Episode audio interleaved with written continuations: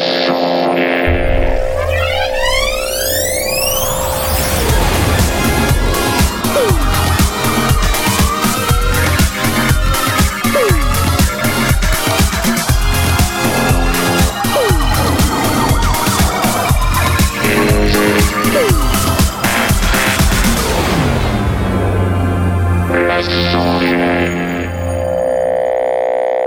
tous et bienvenue dans les sondiers émission numéro 16. Bravo, bravo. Avec moi ce soir pour présenter les sondiers, nous avons Asmod, bravo Oui Alors Asmod, euh, comment vas-tu aujourd'hui? Ça fait euh, environ 200 millions d'années qu'on ne t'a pas vu. De, de quoi peux-tu nous parler? Ah, depuis la rentrée, j'étais pas là. Bah écoute, euh, consultant en guitare euh, au rapport. Hein. Au Voilà. rapport, et ben c'est- ça tombe bien parce que ce soir on va parler de bah pas de guitare, voilà. Ah merde Merci Asmod, au revoir. Salut maintenant. euh, et bien bienvenue, bravo. Et avec nous également Blast. Bonsoir. Salut Blast. Euh, comment vas-tu? Est-ce que tu es aussi fatigué que moi ce soir? Non, non, moi je suis en pleine forme. Comment ça, tu es en pleine on va forme? aller jusqu'aux petites heures de la nuit. Oui, jusqu'au bout de la nuit. Cette émission va durer 7h30 comme d'habitude. Et donc nous allons vous parler d'un sujet fantastique dès que j'aurai fini de présenter tout le monde. Le magot avec nous ce soir, bravo Bonsoir, bonsoir, bonsoir. Bonsoir, bonsoir. Le magot, euh, dans une magnifique imitation d'Yves Mourouzi. Euh, Jeune Moreau en tête, mais. Imitation d'un imitateur d'humour. C'est ça, c'est ça. C'est dur. Alias un mec fatigué, quoi. Alors mon cher magot, euh, tu es en plein EP, en plein mixage, en plein plein de trucs, j'imagine, non? En plein préparation concert et Préparation. festival. Alors c'est quand ton prochain concert, dis-nous? Euh, c'est le 31 octobre pour Halloween. Ouh, Évidemment. Ouh. Évidemment. Et donc il y aura des zombies, euh, il y aura du c'est une rock. soirée spéciale zombie avec du rock. Et ça se passe où que ça se passe-t-il d'Ivoire Ça se passe à la Bellevilloise à Paris. Oh, mais c'est où ça, la belle villoise à Paris? Eh bien, c'est euh, va sur Google et je, je sais pas trop l'adresse. Démerdez-vous les fans, allez sur Google, on sait pas trop l'adresse. Bravo c'est à Paris. C'est à Paris, il suffit de dire que c'est à Paris et ça suffit, bravo Tout à fait. 20e Euh, arrondissement. Bravo 20e arrondissement. C'est beau. 19-21 rue Boyer, 7, euh, 75 Ah, Paris. Merci enfin, beaucoup, enfin, merci. bravo Blast, bravo. Ces applaudissements sont extrêmement rentabilisés. Avec moi ce soir également Stan, le chevalier blanc du logiciel libre. Salut.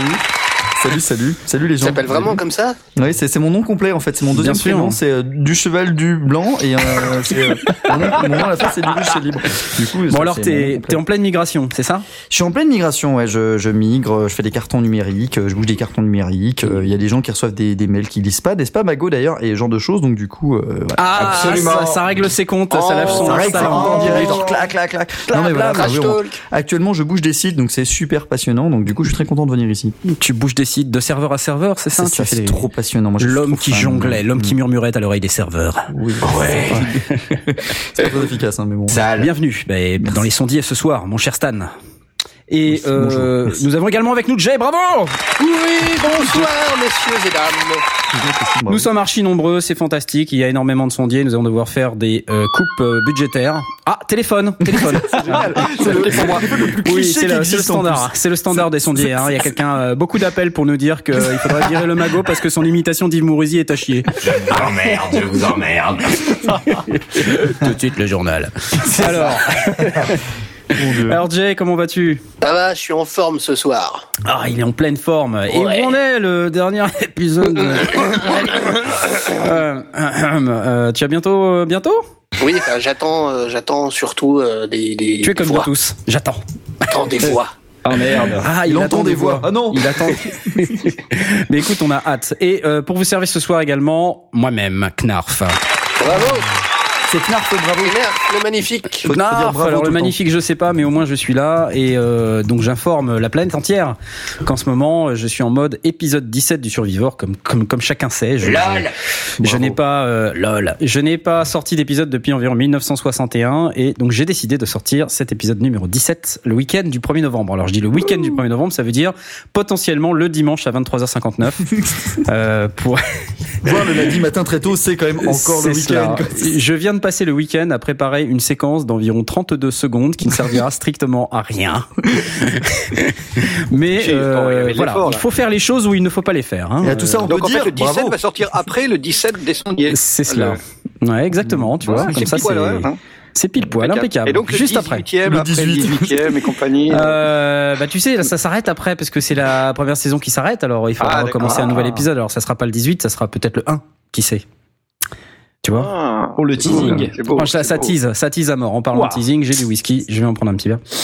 Ah, non, je plaisante. Je vois pas le rapport avec le teasing, mais euh, c'est pas grave. Peut-être que je m'y connais pas assez en C'est whisky. toujours pas ça non plus. Il y a un Enfin, mec non, derrière non. la vitre qui dit pour 2023. Ça m'énerve.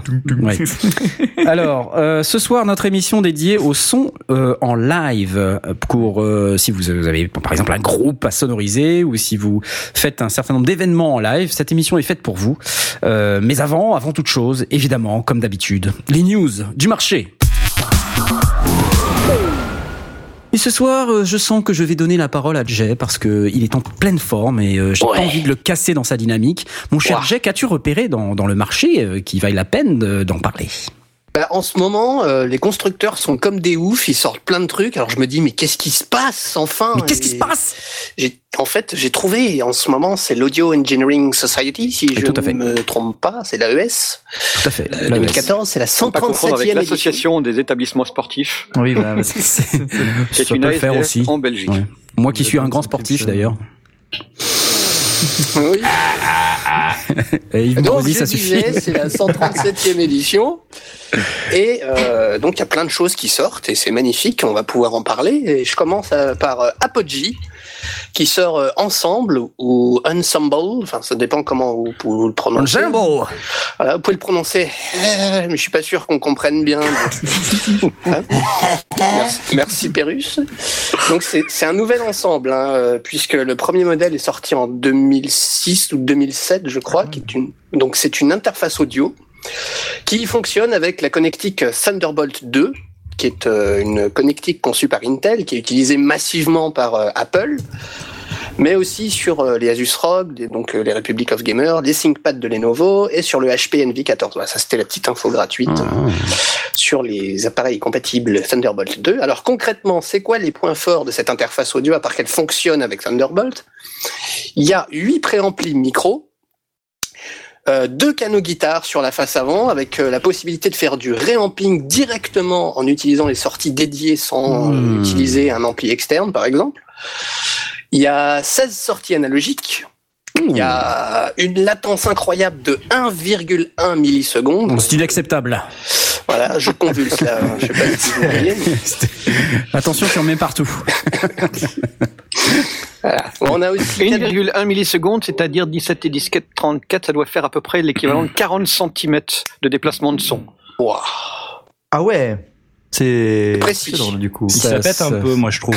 Ouais, il se la pète un peu, ouais. Ouais, c'est vrai. Il y a également quatre boutons de contrôle qu'on peut assigner sur euh, d'autres appareils euh, pour faire donc ben, du contrôle à distance. Je suis pas sûr. suis pas sûr que quatre boutons ça soit euh, pratique ou nécessaire ou, enfin bref quatre boutons ça me paraît peu. Après je sais pas. Je... Mais voilà, moi ça me paraît peu. Pourquoi ça te a- paraît peu Vas-y, euh, euh, élabore. Ben, avec quatre boutons on fait pas grand chose, on contrôle pas grand chose, non? Ouais. Mais en même temps, là, dans l'interface, c'est peut-être contrôler quatre boutons pour contrôler. C'est quoi en fait? C'est à la façade. euh, Donc c'est comment Qu'est-ce que tu fais avec ça En fait, j'ai du mal. Moi, zéro Euh, bouton, en fait, ça me va. Oui voilà. C'est pour ça. C'est zéro bouton ou plein de boutons, mais Ou quatre plein de boutons, voilà, mais quatre, euh, voilà, c'est ce que je voulais dire en fait. C'est ça, je comprends, je comprends. Euh, je, je comprends ton désarroi. Je, je désarroite avec toi. Ouais. Je- Merci beaucoup.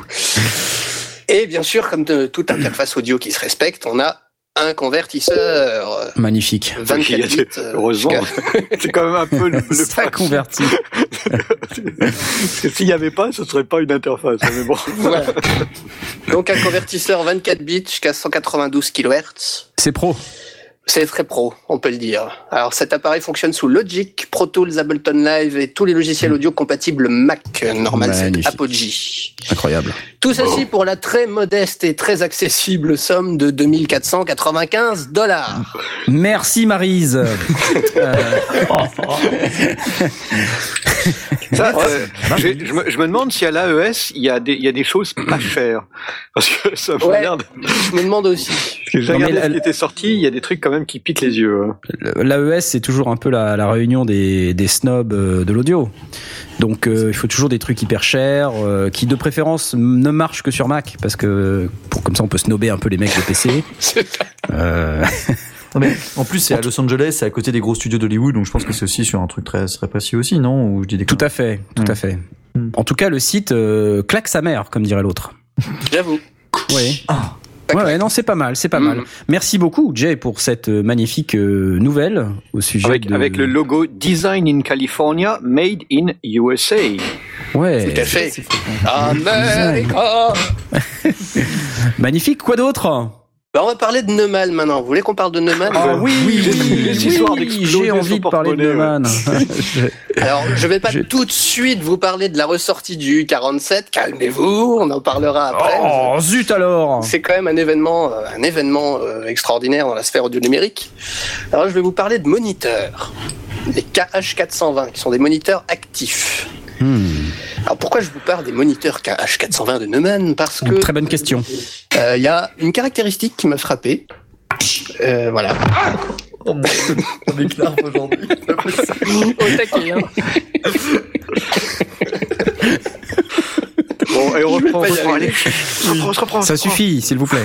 Bon. Pouf pouf. Alors, il se trouve que leur design leur permet une meilleure dispersion du son, quelle que soit l'orientation de l'enceinte.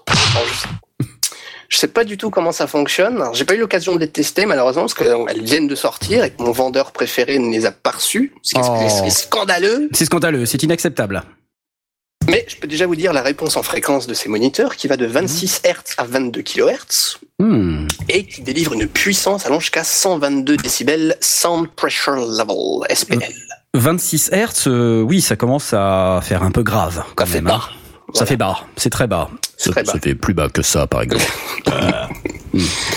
Et elle pèse très exactement 35 kilos. Ouh. Oh, tcha, oui. Oh, pff, la pièce, tu veux dire. La pièce, oui. Donc ça fait Hmm. 70 kilos la paire. Mais c'est pas souvent Ça fait qu'on voit des, des, des moni- Chez Colissimo, ça ferait à peu près combien? Je ne sais pas. Plus cher que les enceintes. On Probablement. voit pas souvent de moniteurs chez Neumann quand même. C'est pour ça que j'en parle.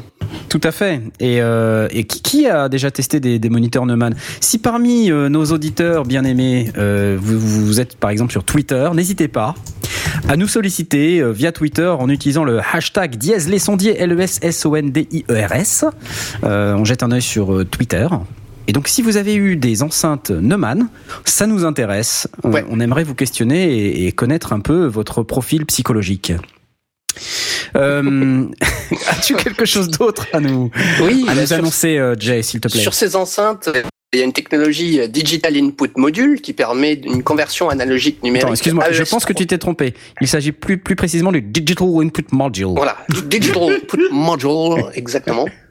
Oui. Donc ça permet une conversion analogique numérique AES3 et SPDIF. Et Alors, est-ce que tout le a- monde sait Attendez, parce que là, on a. Est-ce que tout le monde sait Ah oui, ce qu'est vrai. AES3 et SPDIF Alors, AES. SPDIF, c'est le truc un peu chelou avec une petite lumière là qu'on a derrière certains trucs, donc ça va être un truc. euh, Alors, SPDIF, c'est- soit optique, transfert. soit RCA. Voilà. D'accord. Hmm. Et euh, l'autre, c'est quoi Et euh, la ce ES3, machin c'est le même mais balanced. Ah, Voilà. C'est- la même direction. C'est c'est simplement, euh, enfin, c'est le protocole est, est compatible. Euh, c'est sur deux fils au lieu d'être sur un, enfin sur trois fils au lieu d'être sur, Sur deux. trois, là. d'accord. Et ça se véhicule sur un XLR. Ah, marrant. Ok. Voilà.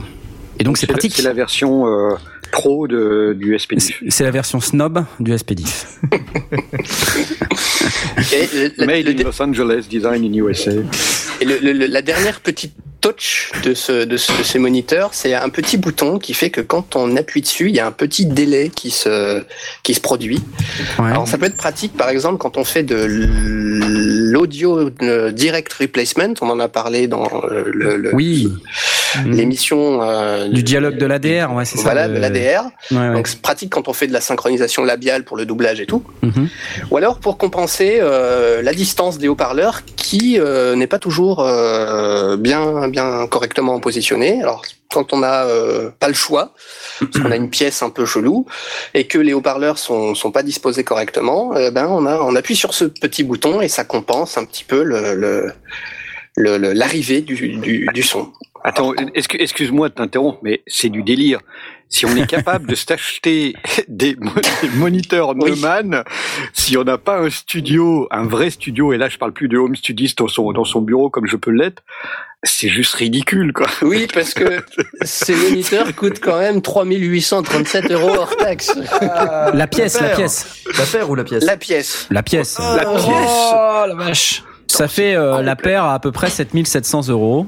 Voilà. Normal. 8000 euros. Une paille. Hors taxe. Hors Hors taxe, taxe. évidemment, oui, en plus. Rajoutez euh, la TVA. C'est cela, Donc, oui. Voilà, c'est du, délire total. Parce que ce genre de truc, euh, c'est comme quand tu as des Genelec, tu, tu mets ça dans un studio euh, qui est super calibré, quoi, et tu, tu commences pas à te dire. Non, non, faut oui, pas je dire peux être ça. n'importe où. attends. Non, ça peut, ça peut avoir. Alors, peut-être en y réfléchissant, ça peut avoir un intérêt quand euh, pour, pour pour élargir le, le, le sweet pot. euh, on, Mhm. on sait que le, le gars qui mixe se met spécialement au, à, à la pointe d'un triangle équilatéral entre les Mhm. deux enceintes. Donc il y a un endroit parfait où il, est, les- il entend parfaitement Mhm. les, les- la balance des deux. Or, quand on a du monde autour, euh, des, des, des DA, etc., des, des directeurs artistiques qui veulent pouvoir écouter, peut-être que ça peut avoir un intérêt qu'ils aient aussi une écoute qui soit un peu plus large. Mais euh, le Ouais, décalage, enfin, ça me paraît quand Ouais, même très, très space, quoi. Noble, quoi. En tout cas, euh, très intéressant et un peu cher, mais bon, après, c'est du matériel professionnel. Voilà. Euh, Bah, tu vois, le, le delay là dont on parle, bon, souvent on prend des lignes à retard quand on veut sonoriser des grandes salles. On en parlera peut-être un peu tout à l'heure, Oui. puisque c'est le son en live. Euh, alors, je sais pas dans quelle mesure on veut faire à peu près le même genre de truc avec ces moniteurs. C'est pas très clair pour moi là tout de suite. Mais euh, bon, si la fonction existe et qu'il y a une demande, hein, Neumann, ils font des trucs euh, en Oui, général oui, parce que les gens les demandent. Ah, oui. Euh, donc je me dis oui effectivement c'est peut-être un peu snob et tout ça mais quelque part euh, il y a des gens à qui ça doit ça Oui, doit ça servir. pas du ciel, c'est évident. Absolument. Ça, c'est- ça, ça paraît quand même assez. euh, Mais, mais pour la, il, par- il parle de, de que c'est idéal pour la- le doublage et la synchronisation labiale. Donc je pense que ça doit surtout être pour ça. Ok super. ok. Merci Jay euh, pour ces bien de rien. Et on n'a belles pas eu le- nouvelles. et on n'a pas eu le. Ouais, parce que attends, tu viens de nous balancer une, Ah oui, c'est vrai. une interface à teasé. 2500. Combien? 2500 euros 3500 J'ai déjà oublié. Euh, Euh, ça fait tu nous coûtes cher ce soir, hein. 495 dollars. Plus, plus 7, 7000 euh, de pour les pour les enceintes et on n'a pas encore de micro. Hein. Donc, Non, mais on, alors- on attaque au micro. Alors le micro s'il te plaît. Le U47, le légendaire U47 de- Tout à fait le U47. qui a été rebaptisé U47 Fête. Euh, c'est non, pas rebaptisé, ça existait déjà. hein, Ça existait déjà, d'accord, Oui, oui. autant C'est- une technologie spécifique. euh, C'est transistor. C'est Un transistor. FET. FET. Voilà. Euh, Qui a été, euh, je crois, la première fois euh, construit dans les années 60-70. Euh, utilisé par euh, Michael Bublé, Kate Bush, Bruce Springsteen, euh, R.E.M., enfin voilà, toutes, toutes, ces, toutes ces légendes de la musique. Incroyable. Eh bien, ils ont ressorti le modèle U47 Incroyable. pour la modique somme de 3999 dollars. My Voilà. God. Incroyable. Je crois 3900. Pardon c'est nerveux. Je crois que Blast, euh, je crois que Blast a déjà euh, expérimenté U47? ce- un U47. J'ai déjà été, ouais, une, une fois euh, en studio. euh, euh, lors d'un lors d'un stage de prise de son, j'ai eu l'occasion de, de manipuler, de mettre en place un U47 et surtout d'écouter le résultat. Et on avait mis plusieurs micros pour pouvoir justement tester euh, le, le- le résultat de plusieurs micros euh, sur sur une même voix. Et euh, à l'aveugle, euh, il, il a il est tombé. euh, Enfin, c'est lui qui était en tête. Quoi. C'était il n'y avait pas photo, donc euh, on l'a vraiment testé à l'aveugle. L'ingé son, lui, savait ce qu'il avait mis, ce qu'il avait mis euh, au, au bout de ses consoles et, il nous a fait écouter et, euh, et on, on a tous plongé dessus. Donc, euh, ouais, c'est vraiment une bête. Alors, pour information, c'est un microcardioïde à large diaphragme avec double capsule à l'intérieur. Il y en a deux. Et il a la, il a la réputation de d'être très très bon en cas de quand- pour pour l'effet de proximité, d'avoir un effet de proximité qui n'est pas du tout envahissant, qui est très capable quand on s'approche fort du, du micro de, de bien encaisser ça et, euh, et il encaisse cette très forte pression aussi. Incroyable. vraiment, euh, c'est une bête. Bon, en tout cas, les, news de- 4000 dollars. quoi. Voilà, mais les, les news de, de Jay aujourd'hui, c'est un peu euh, genre les trucs euh, un, un peu chers, quoi. Tu vois. Ouais. Légèrement. un peu youhou, c'est la fête. Euh, Peut-être que via Twitter, il y a des auditeurs qui nous diront oui, moi j'ai testé. euh, je Écoutez, j'ai testé. Voilà. Je les ai à la euh, maison, ils sont nuls. Voilà. On les a testés à la boutique. Bon, on n'était pas très convaincus au début, mais Bon Blast, au lieu de rigoler, tes news à toi, c'est quoi? Eh ben, justement, c'est là, c'est là où on peut faire euh, après avoir, euh, on, est, on était dé- déjà à 14 000, euh, je sais pas combien euh, dollars de, de, de budget. J'ai eu euh, l'AES aussi propose euh, Tascam, enfin Tascam à l'AES propose euh, une nouvelle interface audio, la US 16.8, euh, 16x8, euh, qui est une interface qui est beaucoup moins chère. Euh, et qui est aussi avec 16 entrées, donc 8, 8 entrées, euh, 8 préamplis, euh, 8 sorties analo. Est-ce que j'ai les, les détails de, de, de la machine? Pour euh, Et bah, pour à peu près toutes les machines, je présume, moi j'en sais rien. euh. ils le mettent en énorme, genre euh, for Mac, Windows, et iPad. Genre. Voilà, bah tu vois, euh, Mac, Windows, et iPad, donc une belle petite, belle petite machine avec des spécifiques vraiment sympas. On n'est plus du tout, du tout, du tout dans le même budget. Mm. Euh, J'ai déjà oublié le prix, mais euh, c'était quelques centaines de, je crois qu'il est, à- il a 300, 300 dollars ou quelque chose comme ça. 195 francs. Merci Marise. Merci. Donc, euh, ouais, c'est c'est un dixième du prix. Et euh, bon, il y a, il y a moins de sorties, mais il y a autant d'entrées. Euh, et ça peut intéresser un, un home studiste qui s'est dit bon, ok, euh, les 4000 dollars, je les ai pas, mais peut-être que je vais euh, me laisser tenter pour euh, une US 16X08 de, de chez Tascam. Bon, pourquoi pas. C'est Bon, moi, ça me plaît bien. hein. C'est sûr que bon, c'est pas, c'est pas Apogee. hein. Non, c'est pas Apogee, mais bon, euh, c'est euh, ça peut faire le ça peut faire le job pour quelqu'un de qui, qui a besoin des, des huit entrées, donc euh, typiquement pour enregistrer une batterie ou un groupe euh, Mmh. un groupe en direct, bah, ça peut ça peut faire le ça peut faire le Absolument. Ouais. Ouais, donc je suis en train de regarder sur le site effectivement pour Mac, Windows and iPad. C'est Oui, assez et euh, elle est intéressant à, à pour iPad. 299 dollars. euh. Ouais. 599, ouais. ouais. Et c'est En fait, a priori, on, on connecte l'iPad sur euh, USB. Euh, alors, ça doit être avec le kit euh, spécifique de connexion euh, caméra euh, possible, ouais. euh, Ouais, de l'iPad. Et donc, euh, a priori, on peut connecter euh, directement sur un iPad. Donc, en fait, ça pourrait, euh, ça pourrait servir d'interface audio euh, à des logiciels de type euh, Cubasis, dont on a parlé dans une des dernières émissions. Ah, dans la dernière émission. je Dans la dernière émission, c'est bien ça. Merci. tu as voulu me ridiculiser, c'est ça crois. non, c'est juste que je me disais, mais attends, laquelle Mais laquelle? Oh mon dieu, laquelle? Merci Blast euh, pour Alors, la Tascam. rapport, signal, rapport signal bruit de 105 décibels, euh, un moniteur DSP pour un monitoring à faible latence, donc euh, et puis euh, puis bon sur format rack, ça peut se poser sur une table. C'est c'est plutôt bien foutu, ça a l'air sympa. euh.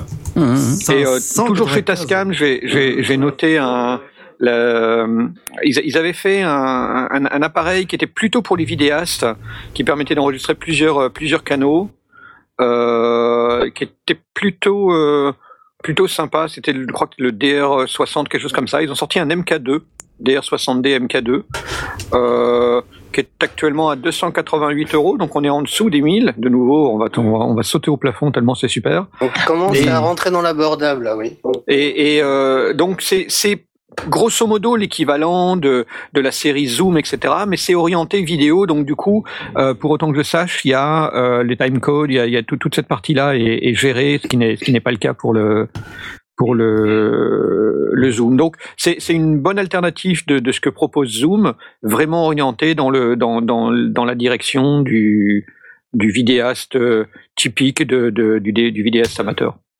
Oh, excellent. Et euh, excuse-moi, j'ai pas, j'ai pas retenu le prix du, du truc. C'est combien? Il est à 288 euh, quelque part euh, sur un sur un site. Ouais, ouais. C'est, euh, c'est en ce moment là qu'il y a une promo sur le, sur un zoom là. Il y a le Zoom passer ça. H4n, Oui. ouais. Bah, Le il, H4n, déstocke, oui. il déstocke avec la sortie du H5.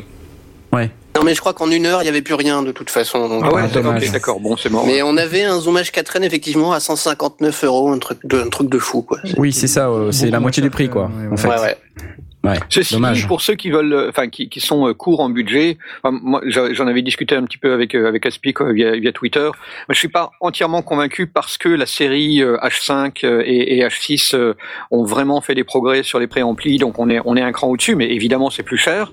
Donc pour ceux qui sont un peu courts en budget et, et pour lesquels le H4n peut faire le peut faire le job, euh, surveillez euh, eBay, etc. Parce que il y a clairement des home studistes et des, et des, et des amateurs qui vont revendre leur, euh, leur appareil en, en, en seconde main parce qu'ils ont Ouais. acheté un H5. Donc Mm. c'est à surveiller. J'ai jeté un œil sur euh, euh, sur eBay juste au moment, au moment de, la, de la- de la discussion et on commençait déjà à en voir qui se qui se revendent. Donc euh, c'est pas c'est pas mort. Quoi. Euh, si on est si on est à la fois avec le besoin de pouvoir rentrer des des, des micros avec avec prise XLR euh, dans, dans un appareil qui est euh, plutôt pas mal, Mhm. euh, mais avec un euh, avec un budget plus restreint que ce qu'il faut pour pour pour acheter un H5, euh, ça peut être une bonne une bonne option effectivement. D'accord. Bon, bah merci beaucoup pour euh, ce petit Tascam euh, qui est euh, qui a l'air très très très pratique pour les vidéastes. Euh, Asmod, t'avais aussi un peu de news? Ouais, alors bah moi je vais commencer par euh, parler d'ampli guitare. Ah alors ouais, euh, su- guitare. super, ouais, c'est pas des synthés mais c'est pas grave. Génial. Bon, Alors, ça, euh, ça sera un peu moins bien, mais bon, on va, on va Bon, s'y faire quand même. On, hein. on va on va s'en accommoder. Ouais. Alors c'est les amplis de la marque Surpro. Donc Mhm. c'est euh, une c'est une, une ancienne marque, une vieille marque d'ampli. Hein. Je pense que ça ça date carrément de, de l'âge à laquelle euh, Blast était jeune, c'est dire si c'est vieux. Euh, du coup, euh, alors c'est alors Ça no- envoie. notamment il y a un des modèles. Alors en fait c'est c'est des amplis. euh, je pense qu'ils avaient arrêté la production et là ils commencent à faire un espèce de reboot. Ils ressortent des, Mhm. des amplis. Donc c'est des amplis vintage. Hein euh, avec notamment un des modèles. Là, je regardais le, le modèle euh, euh, Thun- Thunderbolt. Thunderbolt, euh, qui, a été joué ah, si. par euh, qui a été joué par euh, Jimi Hendrix. Donc Wow. euh, Déjà alors à amateur, de, de, de grosses configs et de boutons, passez votre chemin parce que c'est des amplis vintage. Donc en gros, il y a une entrée, euh, deux boutons et puis euh, et puis voilà quoi. Il y a aussi euh, que deux boutons en façade. Ouais, il y a alors je regarde là le, C'est le, le. Thunderbolt, il y a un bouton de volume, un bouton de tonalité et deux deux entrées euh, jack. Donc euh, alors C'est- Il y a aussi des switches. le- hein. Il y, a, il y a un switch power. Bon, tu peux l'allumer les ouais, c'est Ça c'est pratique. C'est hein. c'est comme, la poterie en fait. C'est Ouais. super cher. Il y a que deux boutons. Ouais, mais tu sais, ça a son public. Hein. Après, c'est ouais, c'est un son particulier. Enfin, Ah, on l'écoute, on euh, l'écoute.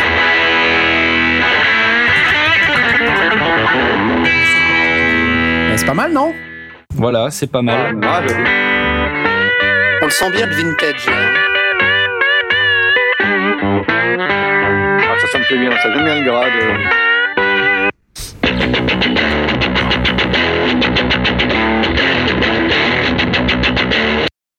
Il y a quoi comme micro pour l'enregistrer ça? Alors, il a quoi? On voit pas vraiment. Hein. Ça c'est pas mal, ça. hein.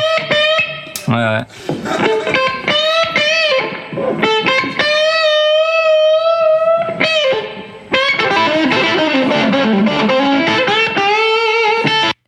Voilà. Ouais, voilà, allez, jetez un allez, coup je, hein. je l'accepte. Voilà. Pro et Olivier. Non mais elle est bonne, elle est bonne. Ouais, donc les, le budget, c'est euh, le, le budget, c'est entre 1100 et 1300 euros slash dollars. Mm. Donc voilà, c'est bientôt Noël, donc euh, commencez à, à- à économiser. Hein, peut-être que peut-être que vous craquerez. Euh, voilà. Sinon, j'ai vu alors Electro, Harmonix, fabricant de pédales pour guitare, qui sort une pédale, la Pitchfork. Ah. Euh, donc c'est euh, un pitch shifter polyphonique. Donc en gros, hein, ça, ça vous permet de, par exemple, tripler le son de votre instrument. Donc euh, jouer à Mm. l'octave ou à des tiers, c'est des trucs comme ça. Ça grossit un peu votre son. Euh, c'est euh, Jack White, je crois, qui utilise un petit peu ce, ce genre d'effet, si vous connaissez le son. Euh, c'est vraiment pas mal. Euh, le petit plus de cette pédale, c'est que tu peux brancher une pédale d'expression dessus. Et Ah. je pense que du coup, tu peux commander le pitch ou euh, quelque chose avec. Et euh, c'est pas mal. Ah, je- On écoute là. Ouais.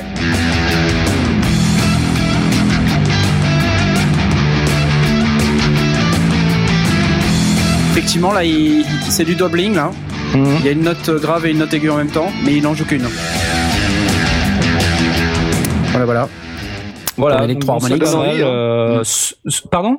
Ça donne envie. Ça donne envie, ouais. 175 dollars. Ça donne un petit peu moins envie, mais euh, bon, ça va. Ça va. Oh, je c'est sais bon, pas, ça, attends, reste correct. trucs à, Pour ce que c'est, on vient de voir des trucs à franchement. 4000, Ça reste 5000, correct, euh, effectivement. Moi, je suis plutôt dans le dans le low cost comparé à vous. Euh, voilà. Euh, sinon, euh, Epiphone qui ressort encore une un modèle signature euh, slash. Euh, donc moi j'en parle parce que j'ai- j'aime beaucoup slash. hein, Epic euh, mes news Ah, je suis désolé, hein, Non, vraiment désolé. Hein. Euh, j'aime beaucoup Slash, hein, c'est un petit peu mon idole en termes de guitare. Donc euh, les, les, les guitares qui sortent signature Slash sonnent euh, bah vachement bien quoi. Donc euh, si vous aimez le son de Slash, allez-y. Hein, c'est euh, c'est plutôt pas mal. Donc là, euh, environ 800 euros. Les micros, c'est du Seymour Duncan comme d'habitude. Finition euh, qui est vrai, qui est vraiment bien là. Donc euh, 800 euros, c'est vraiment pas cher. 800 euros, bah c'est Non, Epiphone, c'est hein, Epiphone, tu sais, ouais. euh, c'est Epiphone. Hein. C'est Ouais, de l'érable ouais. flammé quand même, donc euh, euh, au niveau bois, bon, c'est c'est quand même euh, c'est assez intéressant quoi. 800 euros à noter. Archtop, non, c'est- ça a l'air d'être pas mal du tout. Hein. Ouais, Moi, j'ai, ouais, moi, ouais. j'ai une Gibson qui est exactement comme ça. Mais c'est Bah, pas une ça pour te la péter. c'est- Bah Donc ouais. ça pète, ouais. c'est Bah, clair. je me la pète, ouais. Alors que tu joues même pas de guitare. Alors que tu joues, Bah, si. tu fais du synthé, quoi. Alors que tu joues du synthé, ouais. Enfin, jusqu'à preuve du contraire, quoi. Bon, après, Ouais. qu'est-ce que j'ai vu d'autre euh, Ce que j'ai vu On d'autre, s'envoie. donc, Lag euh, qui sort une euh, donc une nouvelle euh, comment dire édition de sa série Roxane, euh, donc la Roxane Master 1500. Euh, voilà, donc euh, qui, qui a l'air c'est pas mal aussi. des, des Français, ça? Lag, c'est des Français, donc c'est aussi pour ça que j'en parle parce que j'aime bien euh, les Français. J'aime bien quand j'aime bien quand c'est construit en France, donc c'est c'est c'est pas mal. Donc au prix de euh, 1000 euh, enfin que des 1 en fait hein. 1000, 1000 1111 euros 1100 euros, Voilà. mais pourquoi? Ben je sais pas c'est Bah, stylé. euh, c'est peut-être Tu peut-être sors un produit, tu le c'est vends vraiment 1111 euros. C'est clair tête, Master 1500, 1111 euros. ouais, Effectivement, elles sont toutes à 1111 euros. c'est du prix psychologique hein ça Tu c'est m'étonnes. Eh, Et c'est pas 1112 euros, voilà. C'est Au ça moins, qu'on peut dire, souviens. c'est 1111 euros. Je Voilà. comprends pas l'aspect psychologique des 1111 euros. Moi non mais, euh, plus. voilà. Sinon, euh, pour rester dans les Français, euh, Kraken, une, un nouveau fabricant de pédales euh, en France. Euh, voilà, donc ils ont quelques pédales d'effet pour guitare et basse, euh, donc de l'overdrive, euh, du fuzz, euh, du, boost. Donc euh, bon, ça sonne, euh, c'est assez typé. Hein, je pense qu'il faut aimer. Même au niveau du look de la pédale, euh, alors il y a un petit, euh, un petit design sympa, mais après c'est très brut de décoffrage. Hein, euh, on dirait que c'est fait dans le garage. mais bon, euh, écoute, pourquoi pas. Hein. Pourquoi Et- pas et, pourquoi à tester. euh, accessoirement, c'est un- c'est le titre d'une chanson de Magoyonde. Et effectivement, peut-être, peut-être que, peut-être qu'ils sont mèches. Overdrive basse. Ouais, on a même pas d'overdrive là-dessus. Attention, en overdrive. C'est violent quand même. hein. Ça envoie. C'est du drone. C'est drone métal. Drone métal, ouais. Voici la pédale radiateur. Voilà, Voilà, donc, euh, euh, ils ont des pédales à 170 euros, des pédales à 90 euros. Donc voilà, euh, pourquoi pas. Si vous avez l'occasion de tester, euh, allez-y. Bah Et ouais, tiens. enfin, bah, ouais, Attends, ouais, attends, on s'écoute la Kraken euh, Buffer Booster. Vas-y.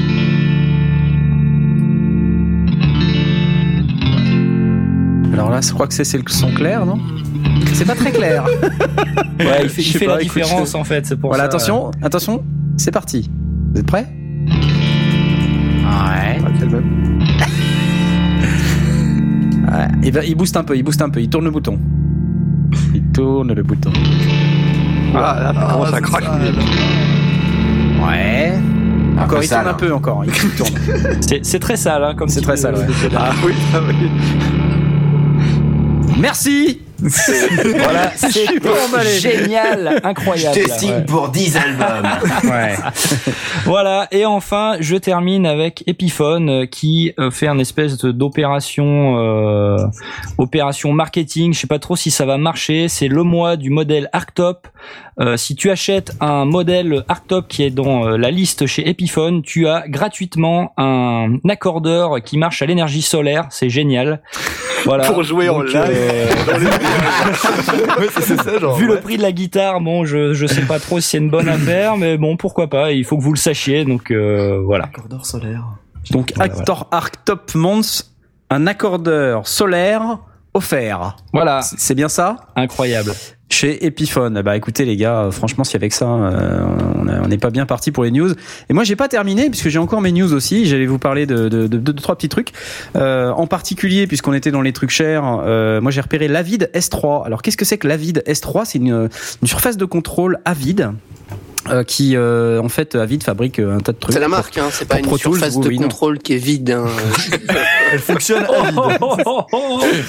Il est en forme. Euh, et donc euh, oui, la, la, la, la Avid S3. Euh, donc Avid, c'est la marque. Ils fabriquent la plupart du temps, euh, ils fabriquent Pro Tools d'ailleurs, le logiciel Pro Tools, et euh, ils fabriquent également euh, un certain nombre de consoles. Là, ils viennent de sortir la S3, donc qui, qui coûte environ 5000 dollars pré-list. Donc euh, voilà, ça, ça place un peu le débat. Et en fait, qu'est-ce que c'est que la S3 C'est une surface de contrôle avec euh, 16 faders motorisés sensitifs, deux euh, rangées de, de boutons euh, potards rotatifs, euh, avec deux fois 16 écrans OLED euh, qui vous donnent un feedback euh, immédiat sur ce qui est en train de se passer à l'écran. Et en fait, ça, ça reprend toutes les informations qui sont dans votre station de travail audio numérique en fonction des, des pistes que vous êtes en train d'afficher, et ça les renvoie sur la surface de contrôle. Euh, elle aussi une petite fonction sympathique a priori qui permet de mettre des couleurs par tranche. Et ces couleurs elles vont correspondre au, au code couleur euh, qui existe dans Pro Tools. Alors par exemple je crois que pour les égaliseurs c'est bleu pour euh, d'autres trucs c'est rouge d'autres trucs c'est jaune. Euh, et ça peut également euh, suivre les, le schéma de couleurs que vous vous-même vous indiquez euh, en face de vos pistes. Si par exemple vous avez dit bah, le violon est, est violet et ben ça sortira violet sur sur la sur la surface de contrôle.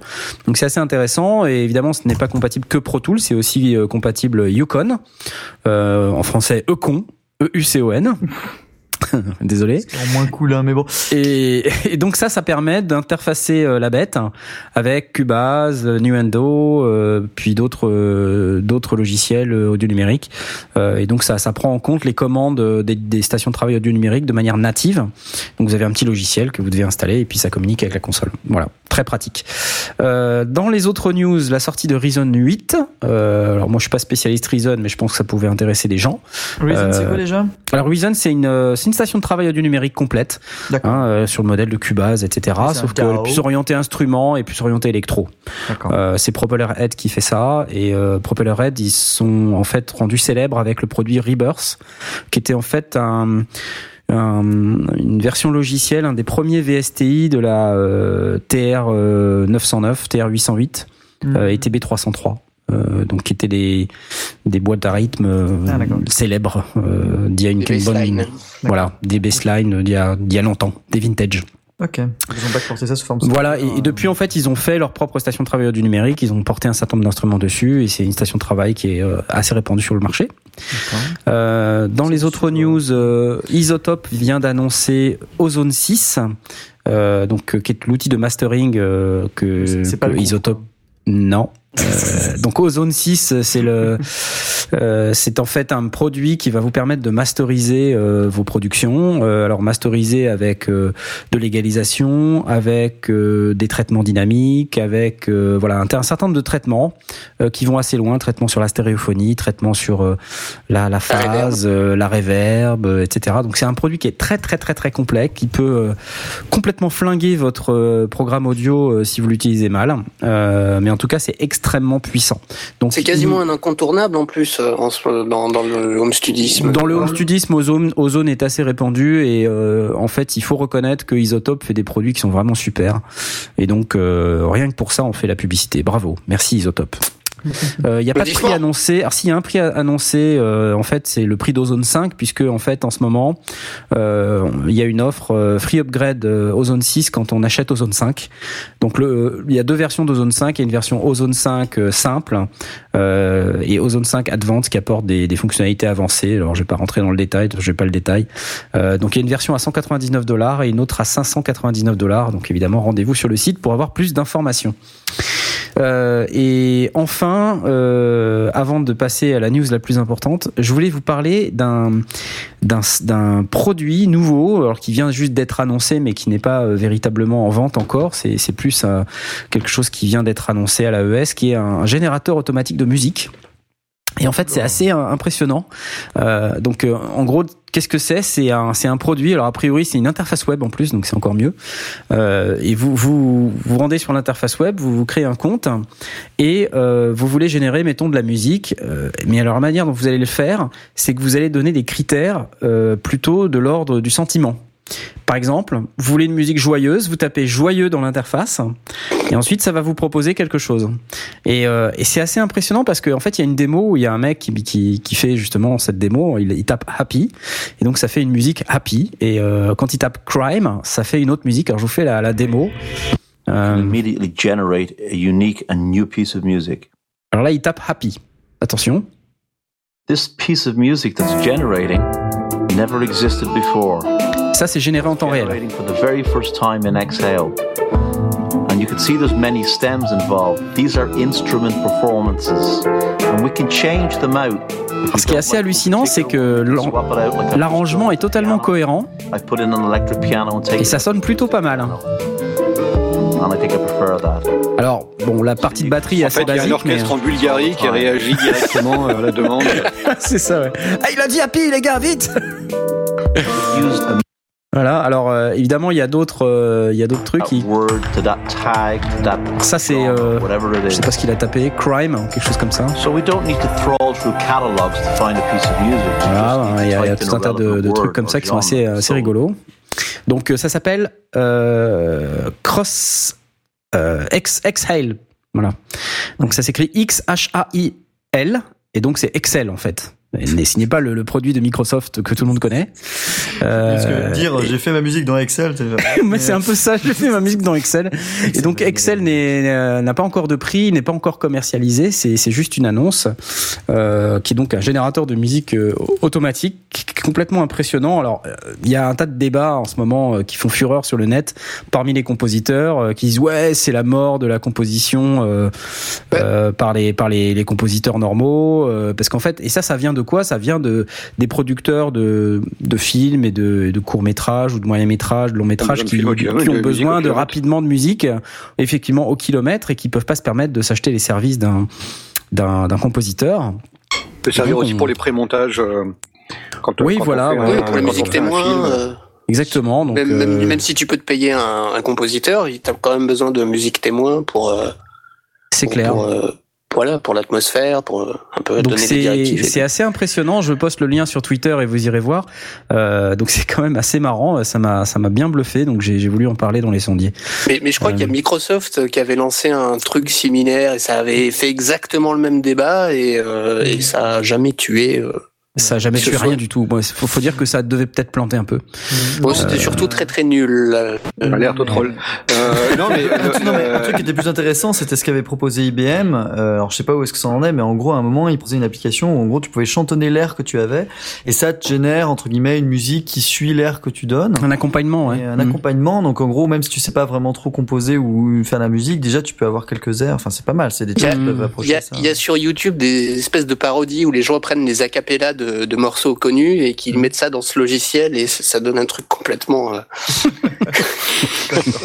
complètement différent et qui a rien à voir. C'est super drôle. Ok, la musique selon IBM. Ma dernière news, ma dernière news, pardon, c'est bien sûr un Synthétiseur. synthé. Eh Ben oui, évidemment. C'est un synthé virtu- virtuel euh, qui s'appelle Basile. Euh, Basile de, de l'éditeur Yuhi. U-H-E. Alors Basile, qu'est-ce que c'est? C'est un, C'est un genre de, qui a fait ça, non? C'est ça, c'est un genre de synthé modulaire qui a l'air euh, quand même assez sympathique et qui produit des sons plutôt rigolos. Je vous fais écouter vite fait. C'est un modulaire, hein. donc en fait il y a un, un virtuel modulaire, donc on peut patcher en façade euh, sur le modèle du MOOC modular euh, qui peut exister. euh. C'est cool. Ouais, c'est cool. Quatre oscillateurs, résonance fractale, Résonance fractale. résonance fractale, ouais. Donc ça veut dire fait des harmoniques. quoi. Ah, c'est sympa. Moi j'aime bien. Ça cher. Alors non, ça vaut pas cher. Euh, ça vaut 89 dollars euh, de mémoire, c'est ça. En introductory price, euh, ce qui veut dire qu'il va, va augmenter. Le regular price, c'est 129 dollars plus taxes en Europe. Donc, faut rajouter évidemment 20% à ce prix-là. Ce qui reste quand même, somme toute, très très raisonnable pour un synthé qui produit des sons de cette qualité. Voilà, Basile de Youhi. Désolé. Le nom est fandard quand même. hein. Le nom est Fandard, ouais, ouais. Je trouve, je trouve ça euh, pas mal aussi. Euh, donc maintenant qu'on a fait le tour des news, je vous propose maintenant de passer euh, à la rubrique Euh, principale de notre émission, Avant- le excuse-moi, oui, avant- oui, oui, pardon, pardon. euh, on, oui. on va juste re- relayer euh, un, comme un, un témoignage puisqu'on en- on les avait demandé. Oh, Choubidoua sur Choubidoua. Twitter nous dit que les moniteurs Neumann de première génération sont d'excellente qualité, au-dessus de Adams sur certains points. Donc voilà, un témoignage. euh, Et du Adams. Hmm, des moniteurs Adam, Adam, Les moniteurs Adam. Neumann sont au-dessus des Adams sur certains points. ceux de la ma- de la famille du même nom. Donc voilà, on, se- on doutait quand même que Neumann faisait des moniteurs de, enfin, faisait des meilleure moniteurs qualité. de, de bonne qualité. Euh, mais effectivement, là, on a euh, un témoignage qui euh, peut intéresser des gens qui ont Eh bien- vraiment beaucoup d'argent à claquer dans leur moniteur. euh, mais euh, il en existe, il en existe. Eh bien, merci à Choubidou Wow pour cette euh, magnifique nouvelle. Euh, sur ce, euh, le magot, t'avais des news? Ouais, en fait, euh, j'avais des news, mais Oh bah euh, on en a fait la moitié euh, avec euh, avec Momotte, donc c'est pas très très grave. Euh, donc bah pour compléter en fait, euh, moi je voulais parler aussi d'Epiphone, je voulais parler bah, de Gibson tout connement, euh, parce que Gibson a sorti sa nouvelle gamme euh, 2015.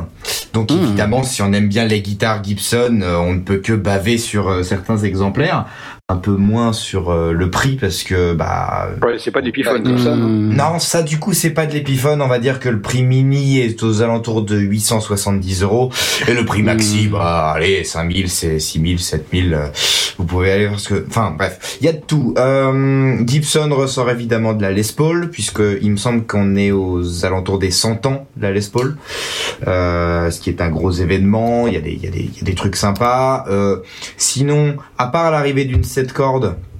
euh, en forme Les Paul, il n'y a pas grand chose de, nouveau en soi. Il y a des, il y a des teintes différentes. Il y a des, il y a, pas de forme qui révolutionne le tout. Euh, Il y a des signatures séries qui peuvent être euh, intéressantes. Faut aller checker le site si on aime bien un artiste en particulier. Mais voilà. En tout cas, euh, Gibson malheureusement euh, sort des nouvelles choses, mais selon moi ne se renouvelle pas pleinement. C'est inacceptable. Le- Bah, Attends, une, une 7 cordes euh, Les Paul avec le manche à la, à la mode Les Paul, il faut être E.T. pour pouvoir en jouer. Tout à fait. En plus, euh, il faut déjà être IT pour en jouer, mais euh, elle, elle est extrêmement chère. C'est-à-dire que Ibanez a sorti des, des 7 cordes et des 8 cordes, de, enfin, sort de salsa depuis euh, quelques quelques années maintenant. Et là, euh, la, la, la Gibson, euh, euh, la 7 cordes, elle a l'air bon sympathique. Hein, c'est une Les Paul avec une corde en plus. Ah, ça a l'air compliqué à jouer, mais surtout, ils la mettent à 2500 euros. Oh, Euh, là. on met pas 2500 euros dans une 7 cordes aujourd'hui, ou alors si c'est une, une guitare de luthier, quoi, parce que bon, euh, Hmm. enfin, il y a un petit problème entre Gibson et les prix et le marché. Après, bon, évidemment, il y aura toujours des gens endorsés qui pourront jouer là-dessus. Mhm. Euh, mais euh, mais bon, là où euh, Gibson marque un point, euh, on a parlé de Tascam tout à l'heure euh, et je suis tombé, euh, enfin pour, ne pas le citer, c'est Pipic Aspic qui m'a envoyé une news que Gibson avait créé un câble, un memory cable comme ils appellent ça. pour les guitaristes ou les bassistes qui arrêtent pas de jouer, qui n'arrivent pas à s'enregistrer, et ben Gibson en partenariat avec Tascam a créé un câble avec un enregistreur directement sur le câble. Et ça, mes amis, c'est la meilleure nouvelle du monde et c'est euh, en soi la meilleure idée qu'un guitariste créatif euh, puisse euh, puisse choper parce que euh, le truc est quand même assez dingue. Euh, c'est un enregistrement qui est automatique à partir du moment où on commence à jouer. Il y a 13 heures d'enregistrement à l'intérieur du Tascam, donc euh, grosso modo c'est une 4 de 4 gigas, il me semble. Euh, c'est compatible avec toutes les guitares, les basses, c'est même, il me semble, compatible avec des synthés. Euh, Sans déconner des synthés. sans déconner des synthés, oui, si t'es tout seul en 32, ouais, enfin, voilà, si t'es tout seul avec ton synthé, bah, tu branches ton câble et tu joues, quoi. Voilà, c'est hyper simple. Pour ceux qui connaissent la firme Tascam, c'est pas réputé pour être euh, des, su- des super trucs euh, hyper compliqués. C'est quoi Après- ton, c'est où, c'est quoi, c'est quoi C'est le- le la Gibson- référence Gibson Memory Cable qui coûte 99 euros sur Thomann par exemple. Euh, et après le câble est a priori de bonne de bonne facture. Donc moi je demande à tester puisque c'est vraiment ce qui me fait défaut quand euh, je joue euh, entre ma guitare et mon et mon ampli, j'ai pas le micro, j'ai pas le téléphone posé sur l'ampli, tout ça. Du, du coup, ça enregistre le clair. Ça enregistre le clair, ouais, sans doute, Ouais, ouais, ouais. ouais, ouais, ouais, ouais. Non, mais après, tu peux le repasser dans l'ampli. Mais après, tu oui. peux le réamper, évidemment. Ouais. Puisque, en plus, euh, ça enregistre en WAV, non compressé. Donc, t'es, euh, C'est génial 16 ça, parce qu'en et- fait, ça enregistre dans le machin que. Donc là, je suis en train de regarder sur le site, ça, ça enregistre dans l'espèce de boîte qui est au milieu du jack là. Voilà. Et, et après, ça repasse dans l'ampli comme si tu venais de le jouer. Et donc, euh, Ah, ouais, ouais, ouais. Sauf que dès lors que tu commences quoi. à jouer, ça enregistre. Et euh, bon, je sais pas comment ça fonctionne. Je pense que c'est auto-alimenté par le par le jack. Si c'est ça, c'est encore mieux parce qu'on n'a même pas à soucier de la pile, euh, Ouais. de la batterie. Euh, moi, je demande à tester puisque Ouais. euh, je pense que ça va être une, un de mes achats très prochains. Euh, mais si c'est là, on est encore dans un dans un une gamme de prix encore plus basse. Hein. Bon, je dis, personne ne peut mettre 100 euros dans un câble, mais pour avoir 100 euros dans un enregistreur qui permette ensuite de ne pas perdre l'inspiration, je pense que euh, en soi c'est un investissement euh, durable. Voilà. il n'y a pas Mais besoin de power d'après le site. Hein. Ouais, C'est étrange ça, comment est-ce que ça peut marcher? Mais. Oh, ah, c'est pas- après le- l'entrée l'entrée line d'une guitare, on voit quand même. euh, il me semble que c'est du. Mais tant tu rentres pas dans la line, tu rentres dans l'entrée micro normalement. Ouais, mais pas- euh, la guitare t'envoie, enfin, il y a du courant qui passe entre la guitare. Pour alimenter les micros, il faut forcément que le. Non, non, non. Non. C'est passif sur une guitare. Mago, Mago. Voyons, sauf sur, sur une guitare, une guitare active.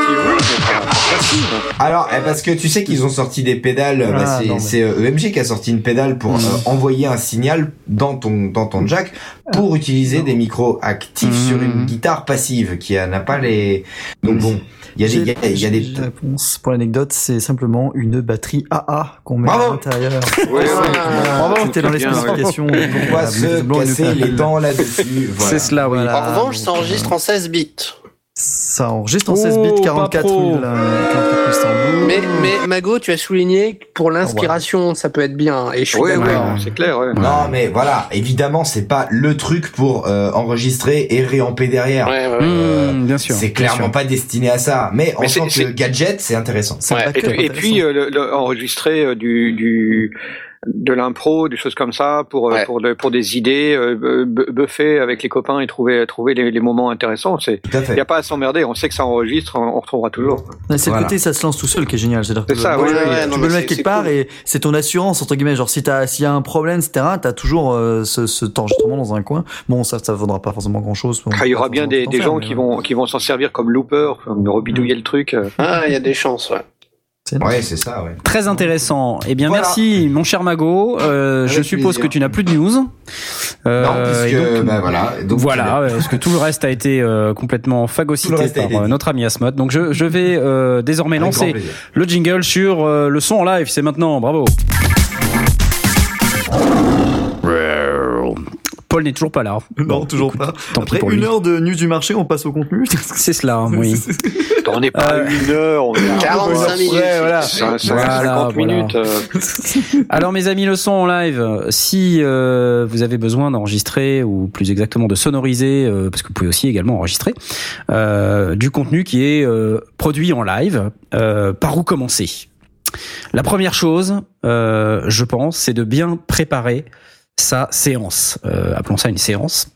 Euh, parce que si vous n'êtes pas bien préparé, eh bien vous ne pouvez pas vous pointer juste comme ça et puis dire euh, ah bah finalement je vais tout sonoriser et puis je vais peut-être enregistrer et puis ben voilà et puis vous venez sans câble, sans adaptateur, sans rien et c'est le gros bordel. Donc est-ce que parmi vous, je sais pas par exemple Blast, toi t'as déjà fait la prise de son en live, est-ce que t'as déjà fait de la sonorisation?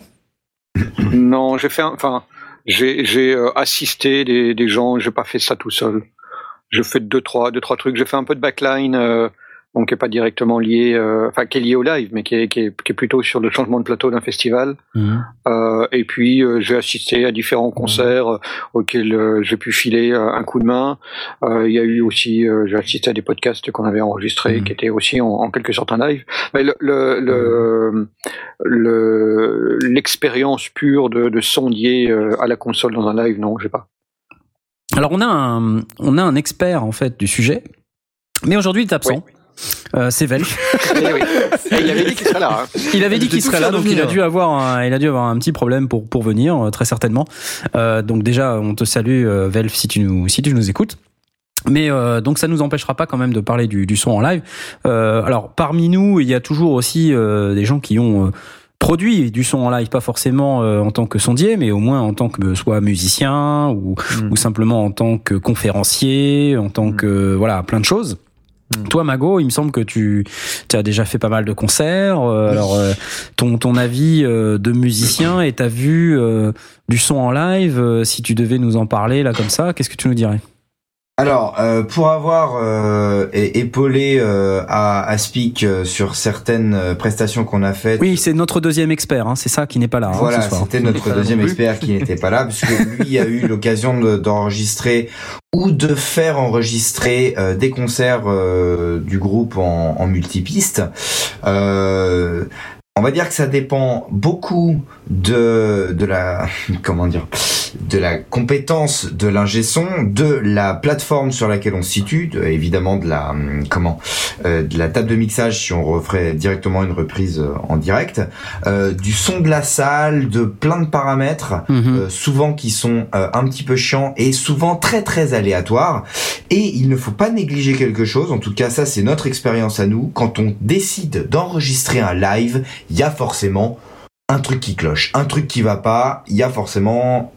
Quelqu'un qui débranche l'enregistreur. Par exemple Par exemple. Tu vois, Eh ben, tu vois, je voulais... Très le- bon exemple. Non, Mais on a, il y a, il y y a aussi, enfin, dans, dans le live, il y a avant même l'enregistrement, il y a la partie sonorisation. On, on parle de sondier, donc de pas forcément de, de, de, de, de concert ou complètement acoustique, où finalement c'est le chef d'orchestre qui fait le boulot. Mais euh, dans, dans une reprise, il y a aussi toute la partie gestion de la façade, gestion des retours mhm. et de l'enregistrement. C'est trois, c'est trois mondes. Deux, deux sont proches, mais c'est c'est presque trois mondes Ouais. différents. Voilà, tout à fait. Mais parlons quand même en fait des, des, des groupes en live, en concert, parce que c'est, on va dire que c'est le, le cœur, euh, le cœur du sujet. Même si on a aussi d'autres types d'usages, on, on pourra parler éventuellement des podcasts en live ou euh, ou même d'enregistrer des albums studio dans les conditions du live. Du live, oui, tout à Euh, fait. pour Ouais. euh, pour justement garder un certain état d'esprit. Euh, alors préparer son live, euh, ça passe ça passe par un certain nombre de choses.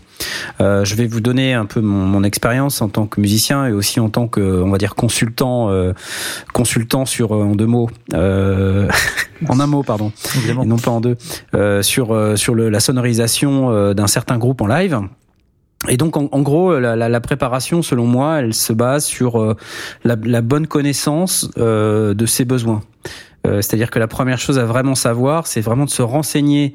Euh, si vous n'êtes pas euh, membre du groupe ou si vous ne suivez pas, par exemple, le groupe ou le ou le, les personnes que vous allez sonoriser euh, en live, euh, il, il est bon de se renseigner avant, de savoir quelles sont les conditions dans lesquelles euh, le programme est, euh, est joué euh, ou est produit, euh, qui fait quoi, euh, s'il y a des instrumentistes, euh, quels sont les instruments, parce que ça va vous permettre de savoir s'il faut des micros, s'il faut des micros, quel type de micro, voilà, tout, tout, tout ce genre de choses. Et à la fin, ça va vous donner ben, une espèce de, on va dire, feuille de travail dans laquelle vous allez, vous allez dire, bon, bah, j'ai besoin de tant d'entrées. Euh, dont certaines sont des entrées lignes, certaines sont des entrées micro. Euh, je vais avoir besoin, euh, bah, je sais pas, peut-être d'un suppresseur de Larsen. Euh, Renseignez-vous également sur les possibilités de sonorisation, même de l'endroit où, où vous allez devoir produire ce, ce, ce live. C'est-à-dire, en fait, il est bon aussi de se renseigner en avance, en appelant bah, soit la salle ou euh, enfin, l'endroit, euh, quel que soit l'endroit. Si c'est chez un ami, ben il faut se renseigner, de savoir. Voilà. Si c'est une salle des fêtes, ben faut appeler le régisseur de la salle des fêtes. Donc faut prendre contact, euh, trouver le, contact, et puis essayer de se renseigner sur la liste de matériel euh, disponible et sur euh, bah, toute la partie logistique en fait qui va aller autour de, de cette salle. Ça peut aller, bah, je sais pas moi, par exemple la présence des loges. Si vous avez des musiciens, un truc bête. Euh, J'ai entendu une bouteille. Je sais pas si C'était ça, c'était du pomo. Du promo, ouais. Bretagne. cette émission de Pochetron. Euh, euh, donc des, des donc tous- toute la partie euh, logistique, donc euh, un truc un truc idiot, mais quand on n'a pas de loge et qu'on a des musiciens qui doivent se changer, bah c'est embêtant. Euh, parce que voilà, et ça c'est vraiment le truc bête qui peut complètement vous flinguer votre live, euh, parce que bah, vous en tant que sondier, euh, vous, vous arrivez, vous n'êtes pas régisseur certes, mais euh, quelque part, euh, si votre groupe est pas prêt, bah vous pouvez pas le sonoriser, donc c'est un peu embêtant. Ensuite, il y a peut-être toute la partie infrastructure lumière avec laquelle il va falloir se synchroniser. On oublie souvent ce- cette partie. Euh, se renseigner également de savoir s'il y a un, un régisseur local euh, qui va euh, agir en tant qu'ingénieur du son. Est-ce que cette personne est d'accord pour vous laisser euh, les manettes? C'est pas toujours le cas, bizarrement. Euh, non, non, c'est ma console, tu touches pas. euh, Voilà, Euh, c'est arrivé, c'est arrivé plusieurs fois. Ah oui, ça, ça arrive. hein. Il y a des lieux où euh, c'est l'ingé son de la salle qui qui, qui mixe et puis euh, c'est tout. Voilà, ouais. Et il- parfois, il- Euh, ça m'est déjà arrivé moi. J'avais postulé pour une, une salle comme ça et il m'avait dit il y a des groupes qui viendront, qui essaieront de, de, de toucher. Non, c'est toi le patron, c'est toi qui, qui fais le son. Tu ah ouais un peu plus d'aigu. Non, si tu, tu juges qu'il n'y a pas besoin de plus d'aigu, tu tu fais pas quoi. Il y a des endroits comme ça. ouais. Après, un ingé qui connaît une salle aussi euh, Ah oui, c'est important. connaît le son, connaît le matériel et est beaucoup plus à même de euh, bah, de pouvoir sortir un son qui est euh, qui est cohérent et qui est potable. Et ça c'est pas à négliger parce que souvent quand on demande un ingé son sur place euh, et que la personne s'occupe euh, de l'enregistrement du concert, donc euh, de l'organisation des backliners et tout ça, euh, il vaut mieux faire confiance à un mec confirmé qui connaît son endroit que à ramener son équipe et bah, à un moment on va toujours perdre du temps. Et le temps pendant un enregistrement live, on en a toujours besoin. On en a jamais assez. Exactement. Et, donc, qui plus est, n'oubliez pas de vous préparer euh, en appelant à l'avance euh, et, euh, et puis en regardant quels sont vos besoins de manière euh, précise, euh, de manière à pas vous retrouver euh, gros gens comme devant dans la salle.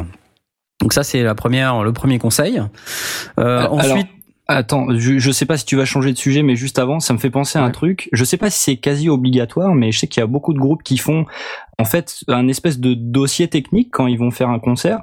Euh, fiche qui, technique. qui Une fiche technique, ouais. Mm. ouais, qu'ils envoient à la salle avec euh, Ouais, le, complètement, ouais. voilà le, ma- le mat- matériel dont ils vont avoir besoin, ce que tu disais tout à l'heure, le nombre d'entrées lignes, avec un plan de scène. Ouais, le claviériste il va être à tel endroit, il va avoir besoin de telle prise, telle prise. euh, exactement. euh, moi, euh, mon ampli guitare, je veux que ce soit un euh, SM57 euh, qui le repique. euh, Si, enfin, si vous avez tel matériel, et je pense qu'après, tu discutes comme ça avec, euh, ouais, C'est le ça. régisseur de la salle, quoi. C'est c'est vraiment un la salle te demande toujours euh, un dossier avec ce que tu amènes et ce qu'elle doit fournir. Si la Mhm. salle ne peut pas fournir, à un moment, il, on parle d'argent donc euh, qui loue quoi et euh, pour quelle utilisation? Est-ce que c'est bien nécessaire? Certaines salles ont des batteries sur place. Les Mhm. batteurs adorent euh, jouer sur leur caisse claire, leur cymbale, mais bon, si les fûts sont potentiellement bien réglés, euh, ils peuvent faire des concessions. Euh, des amplis guitares, ça c'est vraiment euh, euh, souvent les guitaristes aiment apporter leur tête puisqu'il y a beaucoup de choses, mais un baffle, on n'en a rien à faire. Tout ça, ça aide à optimiser en amont le concert et c'est hyper important. Combien il y a de DI sur place, combien il y a de micros, combien euh, est-ce qu'il faut Mhm. changer de de euh, comment de table de mixage C'est- C'est bête, mais il y a des groupes où euh, ils sont plus de 16 sur scène, euh, des big bands et des machins comme ça. Si le mec il s'amène avec une 8 pistes, on est un petit peu pas bien. Donc Mm. bon, euh, tout ça c'est c'est à prendre en compte. Mm. Euh, si ce n'est fait, c'est à votre responsabilité en tant que groupe de vous démerder le tour du concert. Mais ça, ça c'est ça c'est vrai pour euh, quand on joue dans des salles. Mais euh, imaginons euh, le- les, les, les trucs qui sont beaucoup plus roots euh, à la mode Téléthon, euh, fête de la musique, etc. euh, à la fête du village du, du, du, du truc où, où le mec est officiellement le sondier, finalement, il sait même pas lire une fiche une fiche technique ou un rider. Mm. Euh, ça arrive quand même. Et euh, Oui, mais c'est pas sur ce genre de choses qu'on fait des enregistrements, je pense. Ouais, d'accord. Encore une fois, pour moi, le son en live, c'est pas que l'enregistrement. Ah Mhm. non, évidemment, Mhm. c'est- sûr. Non, non, Euh, tout à je veux fait. dire, le, le, le, le- en- en- encore une fois, je, je pense simplement à nos, à nos audi- auditeurs qui ont certainement envie de- de- d'avoir des enregistrements, donc des traces de leurs trucs, peut-être qu'ils vont s'en servir pour euh, euh, pour servir de, de, de maquette ou de ou, même carrément de, pour le diffuser. Euh, mais il y a aussi euh, le public qui est présent et, euh, et, qui, a, et qui a besoin d'avoir un- bah, aussi un bon son. Donc c'est euh, le, le, le problème se pose quand même et nécessite, à mon avis, d'être vraiment prudent euh, de de- de- d'avoir un vrai contact avec le, le, le régisseur, avec le responsable de l'endroit, et de s'assurer qu'on parle le même langage. Parce que si tu emploies le mot DI et que le mec il sait pas ce que c'est, euh, ça arrive, hein. Non, mais dans, dans les dans les petites communes, le mec, ok, il a une, il a, il a la il a la console de 8 pistes du de de, de l'école, euh, et puis il sonorise la Fancy Fair de, de, de fin d'année, et déjà là c'est pourri. Donc Ouais. euh, Alors, ça arrive, moments, ça. Faut pas trop en demander. quoi. ça arrive plus qu'on ne croit et donc il est important en tant que sondier quand on quand on se rencarde un peu sur la salle d'évaluer euh, à la fois la qualité du matériel, la cohérence du matériel si vous voyez qu'il y a des trucs qui ont rien à voir les uns avec les autres euh, alerte. Euh, et puis surtout, s'il y a un régisseur euh, qui vous dit ouais ouais moi je m'y connais, faites gaffe parce que parfois bah, le mec il dit qu'il s'y connaît mais en fait il connaît rien du tout. Euh, je me rappelle moi d'un concert qu'on a fait en Belgique. Euh, Alors rien, no offense contre nos amis les Belges bien sûr, hein, mon cher Blast. Mais, mais, je, euh, je je- fous. Euh, non, non, mais tu, tu- je veux dire par là euh, que voilà, Non, on avait un ingénieur ouais. du son euh, belge sur un live hein, qui nous a dit euh, donc euh, qui nous a fourni une DI. hein, pour ceux qui savent pas ce que c'est une DI, c'est une boîte de direct, euh, donc euh, DI pour direct input, euh, qui permet de transformer l'impédance d'un son pour pouvoir la rentrer dans une entrée ligne avec la bonne impédance. euh, et, et, euh, et donc euh, il nous tend la boîte et dessus il y a marqué HS. Et, euh, et il dit comme ça, oh, il y a marqué HS dessus, je me demande bien de quoi ça peut vouloir dire exactement une fois. Euh, il dit, allez, on y va, et hop, et puis évidemment, ça marche pas, quoi. hein. Euh, et donc, en fait, le mec, il en a plusieurs comme ça, il en a cinq, et il y en a trois qui sont HS. Et en fait, il nous donne les trucs HS. Alors des fois, t'as des mecs qui comprennent rien, euh, qui, qui c'est pas eux qui ont marqué HS sur le truc, c'est peut-être quelqu'un d'autre. Je pensais que c'était Voilà. Home Studio. Voilà, c'est oh, haute sécurité. Euh, ben non. en fait, c'était juste que ça marchait pas quoi en fait. Euh, donc faut faut faire très attention euh, à ça. Donc il y a un point d'alerte là-dessus sur les sondiers quand vous vous arrivez dans une salle, essayez de d'évaluer un petit peu tout ça et, et de vous faire euh, vous-même si vous n'accompagnez pas le groupe mais si vous avez été engagé ou si un ami euh, qui a un groupe vous demande de sonoriser demandez-lui demandez au groupe impérativement une fiche technique Euh, demandez-leur de faire l'exercice c'est pas compliqué expliquez-leur euh, regarde combien t'as d'entrées, combien de guitares, combien de chanteurs, machin, etc. Et à la fin, euh, on arrive à trouver le nombre d'entrées dont on a besoin et ça peut euh, du coup euh, permettre de clarifier certains points qui peuvent être obscurs, le nombre de pieds Ouais. de micro dont on a besoin Qui par exemple. quoi Non mais c'est clair. S'il manque un pied de micro, honnêtement, c'est c'est une situation qui est très désagréable. Parce que euh, vous pouvez pas sonoriser, euh, par exemple, un- une guitare euh, ou un- une percussion sans un sans un pied de micro. Si vous n'avez pas un micro à clip et qu'il manque un pied de micro, vous avez l'air con. Euh, donc c'est dommage de pas l'avoir préparé à l'avance. Donc très très important la préparation en amont. Euh, voilà. Ensuite, tout ce que vous connaissez du, du studio, euh, il faut le jeter parce que euh, en fait ça peut servir de bagage, euh, mais c'est aussi un ennemi. Euh, C'est-à-dire que tout ce qui va bien fonctionner en studio va pas forcément fonctionner en live. Typiquement les micros, les micros, euh, les enfin, micros les statiques. micro-condensateurs, ouais. euh, en, en live, c'est pas euh, voilà, c'est pas recommandé. Ouais, Sauf s'ils sont vraiment faits pour ça. Quoi. Sauf s'ils Voilà. font, sauf s'ils sont faits pour ça. Il y en a, il y en a qui sont faits pour ça, et donc dans ce cas-là, euh, renseignez-vous euh, dans la fiche technique du, du constructeur. Pourquoi en quelques en quelques en quelques mots c'est vraiment à proscrire ou vraiment très très rarement à utiliser? Alors il y a C'est une- tellement sensible, voilà, ça chope tout. exactement. Il y a un batteur qui fait un peu trop de bruit, tu peux être certain que dans le micro, tu n'as que de l'harpiste de batterie, par exemple. D'accord. Ou un, ou un ampli qui est tourné vers le, le micro, là, c'est fini. Et du coup tu vas avoir du Larsen très vite ou pas du tout ce que tu veux. hein. Absolument. Voilà. Et en studio, euh, typiquement, quand on va dans un studio d'enregistrement pour enregistrer une batterie, très souvent, on va mettre euh, des micros à petite membrane euh, en overhead par-dessus la batterie euh, pour pouvoir euh, prendre l'ambiance générale de la batterie. Ça, euh, bon, on oublie quoi en, en live. Euh, parce que ce truc-là, de toute manière, va choper tout ce qu'il y a autour. Euh, donc ça sert euh, pas pas vraiment à grand chose. Alors il y a des overheads de live, mais c'est des micros en général qui sont utilisés différemment, euh, qui sont en général des dynamiques d'ailleurs. Euh, donc euh, si vous avez besoin de micros, assurez-vous que vous avez les bons types de micros. Donc euh, des micros clips parfois peuvent être des micros statiques, mais ils sont adaptés à cet usage en live. Par contre, euh, un micro petite membrane euh, type Neumann euh, KM84 ou je ne sais quoi, Mhm. pour un charlet euh, sur scène, c'est pas la peine quoi. C'est c'est pas ça qu'il vous faut quoi. Clairement Tu pas. dis, si tu as besoin de micro, parce que des fois on a juste pas besoin de micro, tu veux dire pour sonoriser Non, parce que des fois, en fait, les micros sont fournis par la salle. Ah, Et puis des fois, ton message en live, tu sais, tu peux très bien être euh, un groupe de, de mecs qui font du synthé. Hein. Euh, Regarde Oui. Dépêche Mode, euh, tu vois. Ils avaient pas besoin de beaucoup de micros, quoi. Etienne Dao non plus. Hein. Non, Euh, si, un gros avec un gros. un gros gros micro, Ouais, avec une grosse sais. sensibilité. Weekend Rome. Donc renseignez-vous bien en avance, renseignez-vous sur le matériel. Euh, et donc le matériel live euh, comparé au matériel studio euh, n'est pas n'est pas équivalent. Un chanteur ne va pas euh, fonctionner de la même manière euh, en studio et euh, en live. En studio, on va utiliser. Non, non, mais le chanteur, par exemple, en studio, va avoir un micro évidemment euh, statique. Euh, il va être dans un environnement euh, qui est adapté, euh, avec euh, très, enfin pas trop de, pas trop de son diffus. Mm. Il va avoir un anti-pop. euh, voilà, on va pas, euh, voilà, tu vois, alors qu'en live, on va lui donner un SM58 euh, et puis, euh, puis rouler jeunesse, quoi. Mm. Tu vois, et ça fait l'affaire. Donc ça, c'est le genre de choses qu'il faut bien avoir en tête. Le matériel live et le matériel studio ne sont pas le même type de matériel. Les consoles, c'est pareil. Il y a des consoles qui sont qui sont plus adaptées au live. Euh, parce que elles vont présenter euh, ben, les Ouais, boutons différemment. Ne serait-ce euh, que des circuits de retour, des choses comme ça. hein. Exactement, ouais. des circuits de retour par exemple. On en parlera un petit peu des retours. Ouais, On parlera un petit peu de, des retours, de comment ça fonctionne en live les retours. Après, ça- il y a, y aussi un, élément pour le, pour le nombre de micros, etc., qui va dépendre du nom, de, de la salle. Parce que si on a une batterie et que la batterie à elle seule euh, est, est- est suffisamment puissante, on a besoin a priori d'en- d'en- d'amplifier. Je me trompe peut-être, hein, mais d'amplifier que le reste. Que le. Non, t'as raison.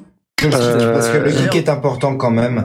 Euh, souvent, c'est la partie la plus, celle qui sonne le moins euh, étonnamment. La grosse caisse, tu veux dire Oui. le- le- C'est celle qui la sonne grosse- le moins, le moins comme on a, euh, comment dire, comme on, Comme on l'a comme on réglé, sent- comme, comme on veut. Ouais. Mm. comme on veut qu'elle sonne, au sens de la musique euh, occidentale euh, moderne. J'ai une question de total néophyte, mais j'ai l'impression que souvent, en fait, on amplifie tout le reste parce que la batterie est naturellement plus forte, en fait, et que sinon, en fait, on n'arriverait pas à en Ça dépend de la taille de la salle.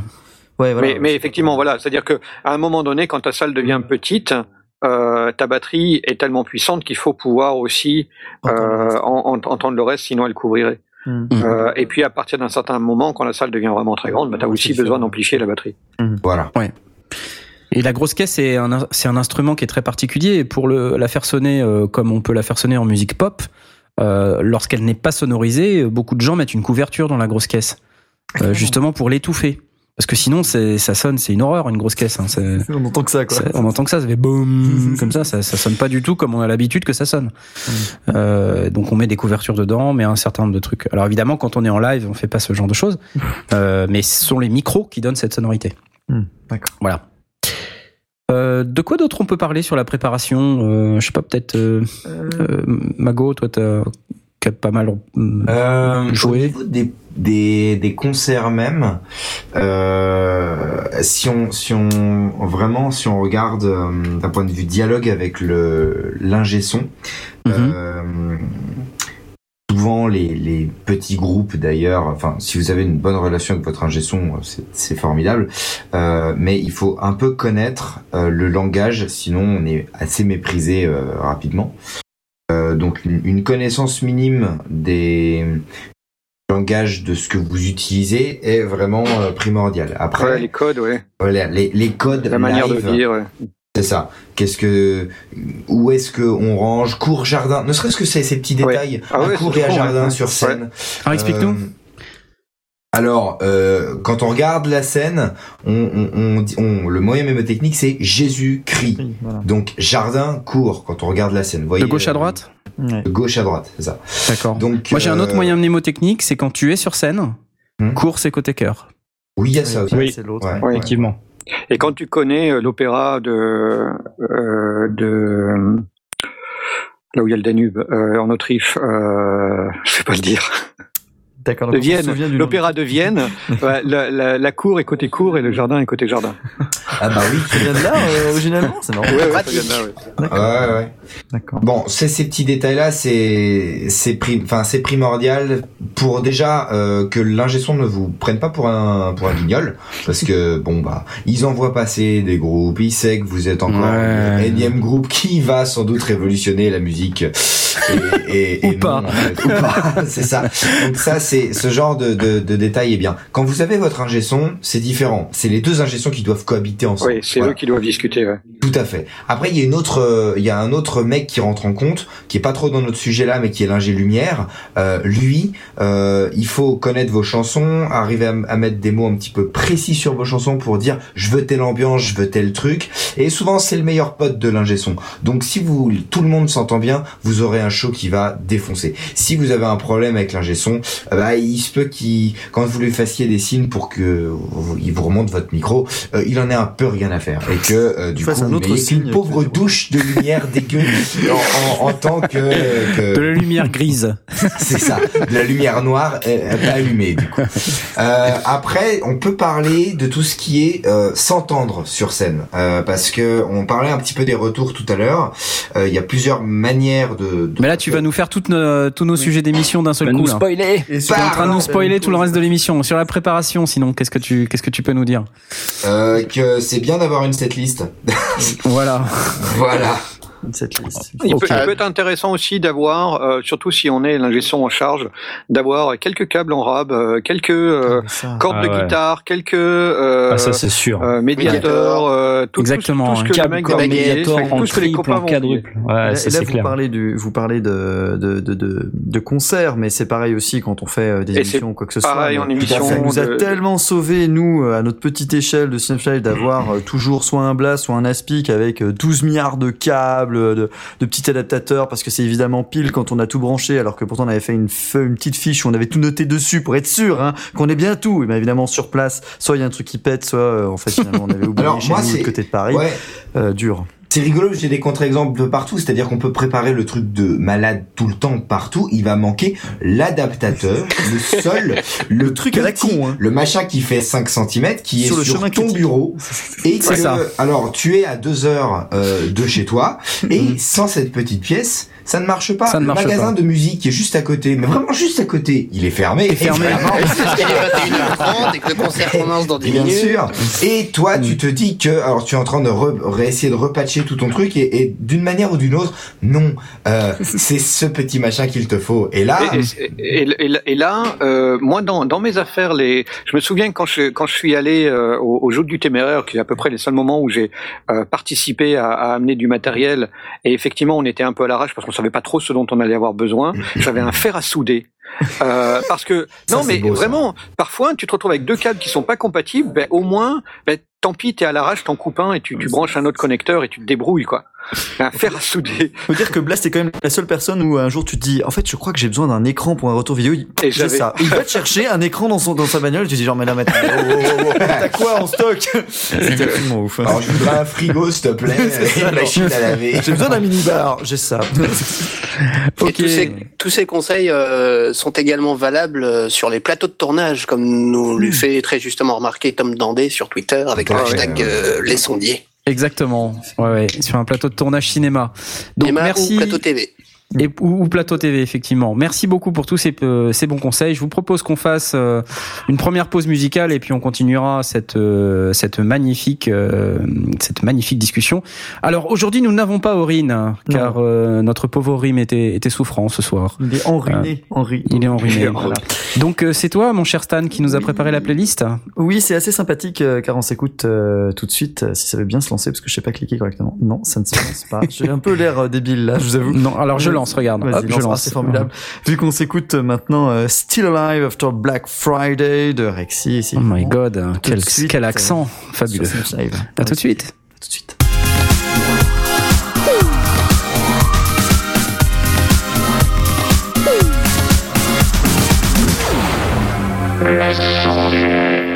Et nous revoici pour cette émission numéro 16 sur le son en live. Alors bon bah Stan, euh, c'était sympa comme musique ça. Oui, c'était bien hein sympathique. Non, mais c'était pas mal, ça s'écoute très bien. euh, Ah, c'est- heureusement, c'est- parce qu'elle a oui, pas été passée à oui, 23 heures, euh, Ouais, ouais, bon, bah voilà, oui, alors attends, voilà. on va réveiller nos auditeurs.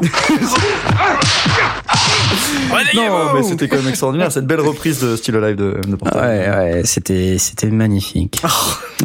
Forcément, c'était pas des synthés, alors forcément. Alors, la suite de notre émission sur le son en live, bah, ça va être bien sûr euh, la suite. Euh, et donc, en fait, Le son en live. donc on a parlé un peu de se renseigner euh, sur la salle, de bien connaître son groupe, de bien connaître ses besoins, bien connaître ses euh, voilà. Il y avait aussi euh, le jeu des, des instrumentistes, par exemple, qui peut être euh, important. Euh, si vous savez, par exemple, que vous avez un chanteur qui bugle.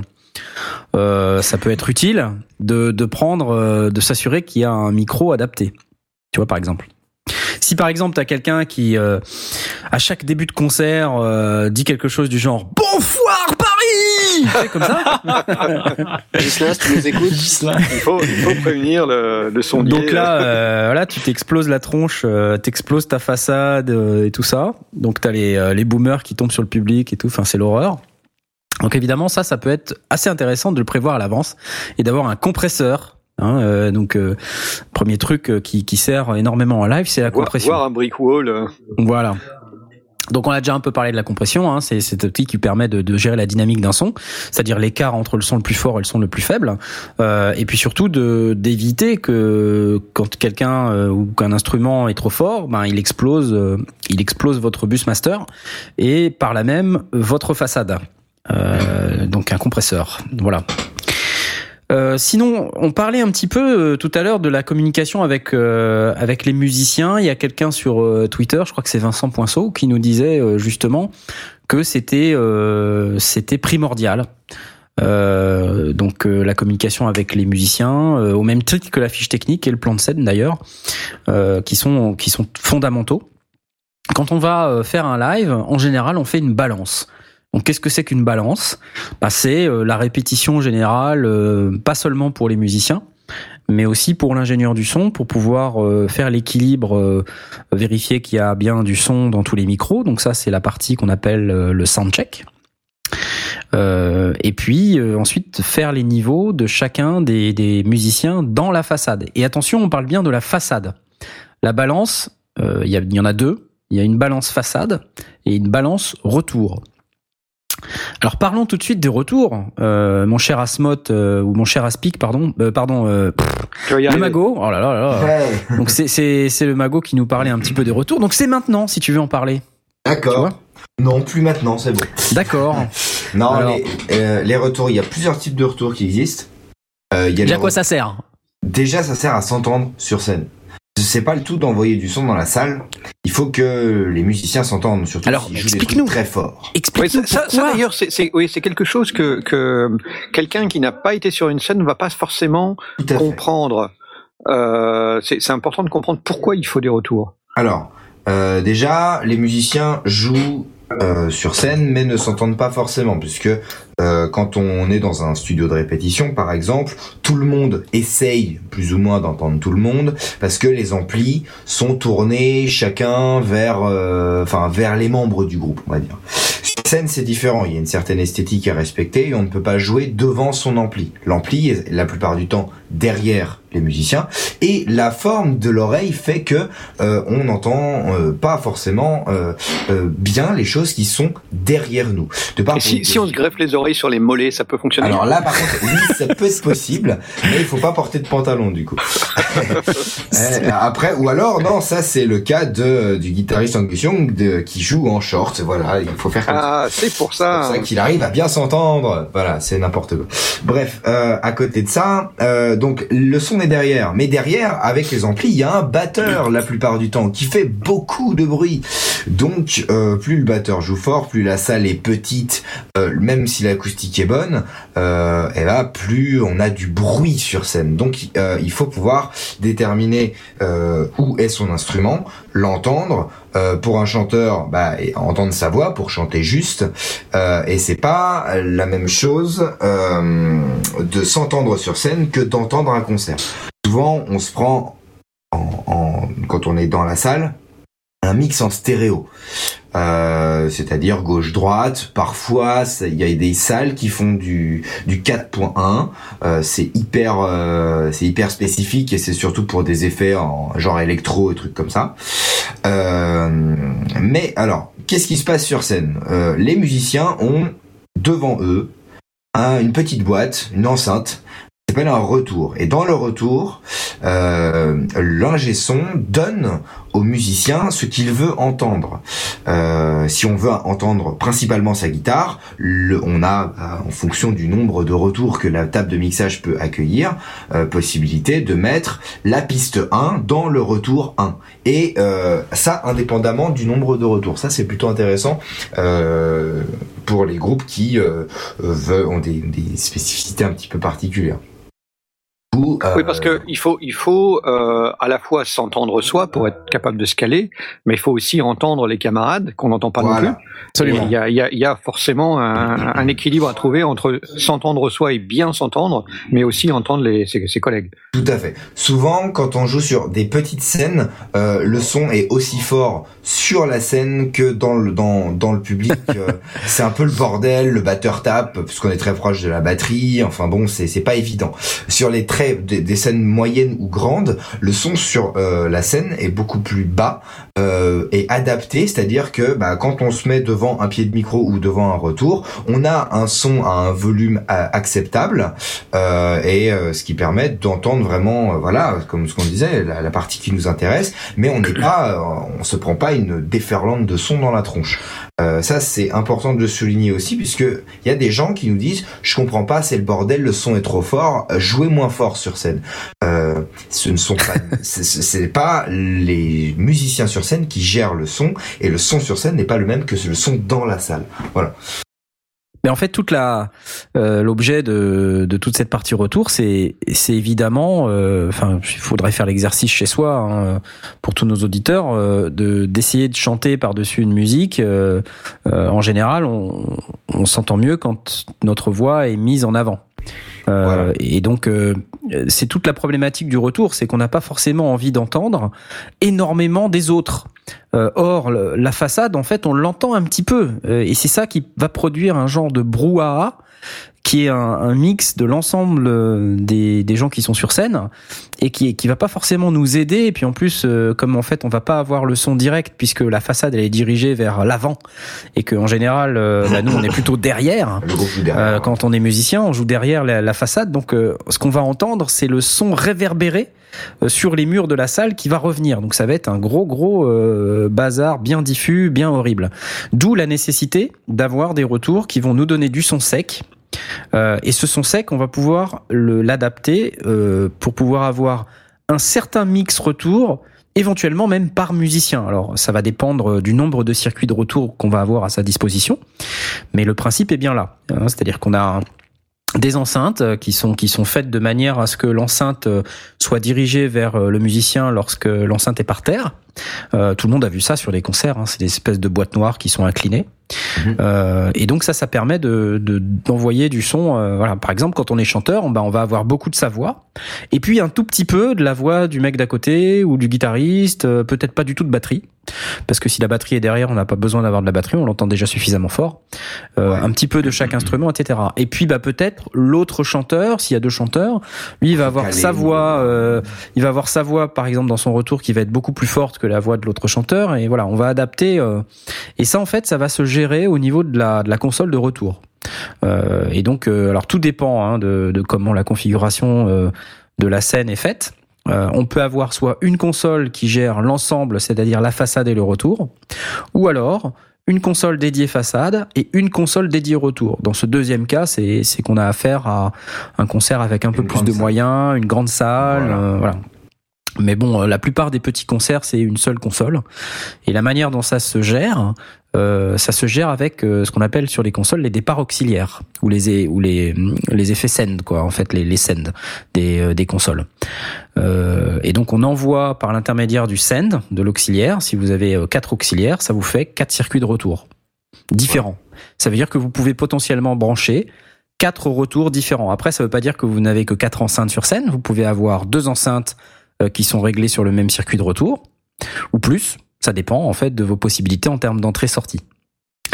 Donc après, c'est à vous de gérer combien vous avez besoin de retours sur scène. Donc c'est là aussi que le, le sondier doit euh, interroger un peu les gens qui sont euh, sur la scène euh, et puis leur demander de quoi ils ont besoin. Si vous vous rendez, rendez compte rapidement que euh, il y a une personne qui veut un, un mixage très spécifique, par exemple le chanteur lead, c'est souvent qu'on lui qu'on lui dédie un, un circuit de retour spécifique parce qu'il a besoin de s'entendre et de chanter juste, etc.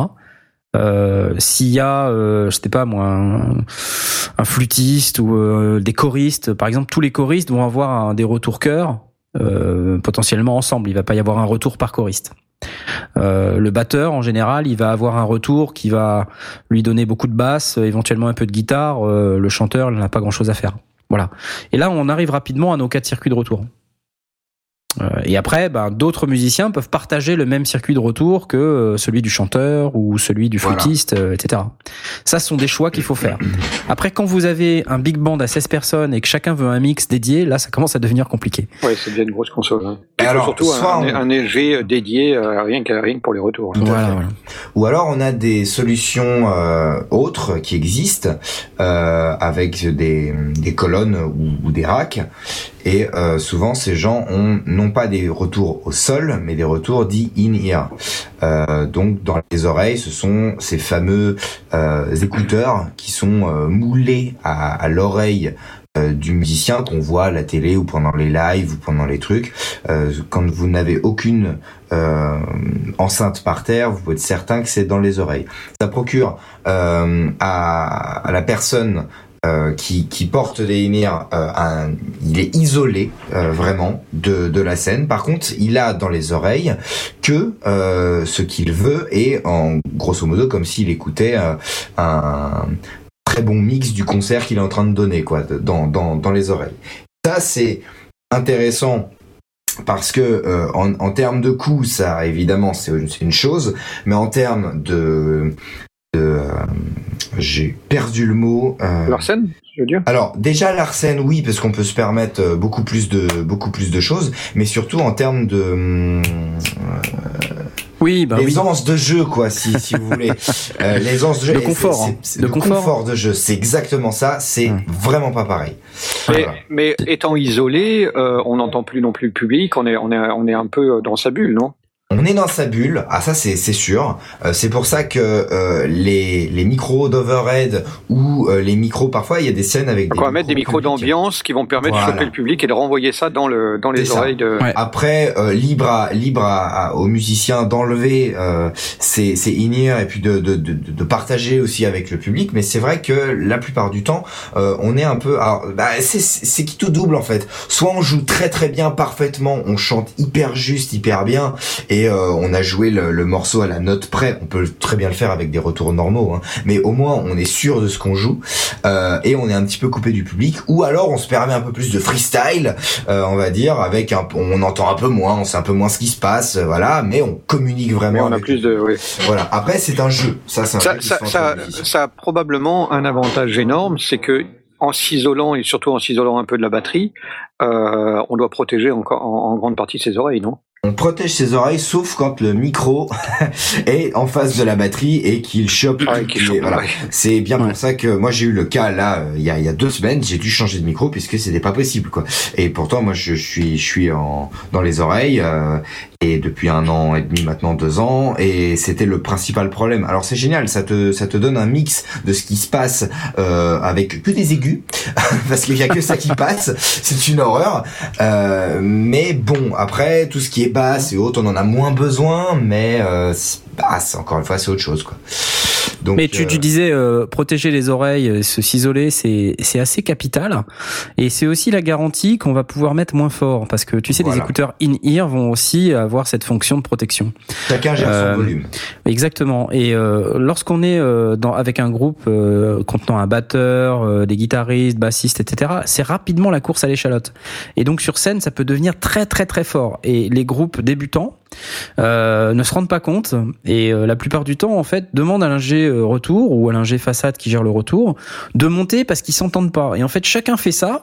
Et si tu couples ça avec un ingénieur du son façade inexpérimenté, et donc ça, c'est vraiment un message pour les sondiers, hein, les apprentis sondiers, bah forcément vous vous montez le son beaucoup trop fort sur scène. C'est là qu'apparaissent les problèmes euh, de puis type Larsen, euh, ouais, bien feedback, euh, de type euh, et puis aussi euh, il y a un vrai risque pour l'audition euh, des gens sur scène. Donc il faut au contraire essayer de baisser tant que faire se peut, Mhm. et puis de faire des mix qui soient clairs. euh, des mix retours qui soient clairs, euh, la façade pas trop forte, euh, de manière à ce que euh, bah, les musiciens puissent s'entendre correctement sans avoir besoin de mettre hyper fort. Donc, et ça, ouais. le in-ear pour ça va être euh, extrêmement pratique. Il y a un autre truc avec les in-ear aussi, c'est la liberté de mouvement, j'imagine. Un truc Oui, que tu peux pas forcément avoir avec des Ah retours. oui, euh. t'es- t'es pas face à ton Ouais. wedge. euh. Alors Ouais. ça c'est encore mieux. Enfin, tu, tu dépends quand même de ton micro. Euh, il faut pas ça c'est pas négligeable. Mais c'est vrai que quand tu as une grande scène ou que tu te la joues à la Metallica où tu as pour toi seul euh, cinq rangées de micros, c'est vrai que tu peux passer de l'une à l'autre sans trop t'en soucier. Ou un Euh, micro sans fil. ou un micro sans fil. Mais là, alors là, le micro sans fil, c'est plus quand on est dans une configuration à la Britney Spears où on a euh, euh, en fait aucune musique qui vient de la scène réellement. Soit c'est du playback, soit les musiciens sont loin, excentrés ou eux-mêmes sur euh, sur in-ear. Euh, ce qui fait que sur scène, il y a que du mouvement. Donc le le micro, qui est souvent hyper sensible, euh, n'est là que pour capter la voix. Ouais. Et euh, donc euh, forcément, il faut que ça arrive le plus et, et avec une liberté de mouvement le plus rapidement aux Mhm. oreilles. Donc les écouteurs sont sont, sont très utiles. Euh, certains groupes de rock pour le style pendant très longtemps avaient euh, voilà posé le pied sur l'ampli de retour et puis jouaient comme des gros malades. En fait, c'était aussi une manière pour eux de se rapprocher de leur ampli et puis enfin de, de leur retour et pour écouter ce qu'ils jouaient. Aujourd'hui, non mais c'est vrai. Et aujourd'hui, on n'a plus ça. Donc il y a certains groupes qui se font faire des faux retours, souvent avec des paroles ou alors complètement vides, mais juste des marches Juste pour mettre le pied dessus. juste pour mettre le pied dessus, tout à fait. Voilà, parce que tout se passe dans les oreilles et donc euh, il faut Mhm. pas oublier qu'aussi quand on fait un concert, on envoie un show. Et ce qui, Oui, ça, euh, voilà, on utilisait les amplis, on utilisait les plateformes de batterie pour sauter, pour faire des trucs un petit peu, voilà. Euh, Aujourd'hui, on, en- on a des scènes qui sont de plus en plus euh, sobres, euh, on va dire en, en matériel, puisque bah tout Mhm. est sans Y a plus rien, tout ouais. est- y a plus rien. Donc il faut quand même créer un peu d'interaction. euh, donc euh, on se permet de rajouter, de rajouter les choses. Un plastique Bertrand avait bien compris, hein, il sautait partout. Ouais. Ça. Je sais pas pourquoi j'avais envie de parler de plastique Bertrand. C'est- ta, soirée spéciale belge. C'est ma soirée spéciale belge. ouais. Un plastique Bertrand Alors- Sauvage apparaît.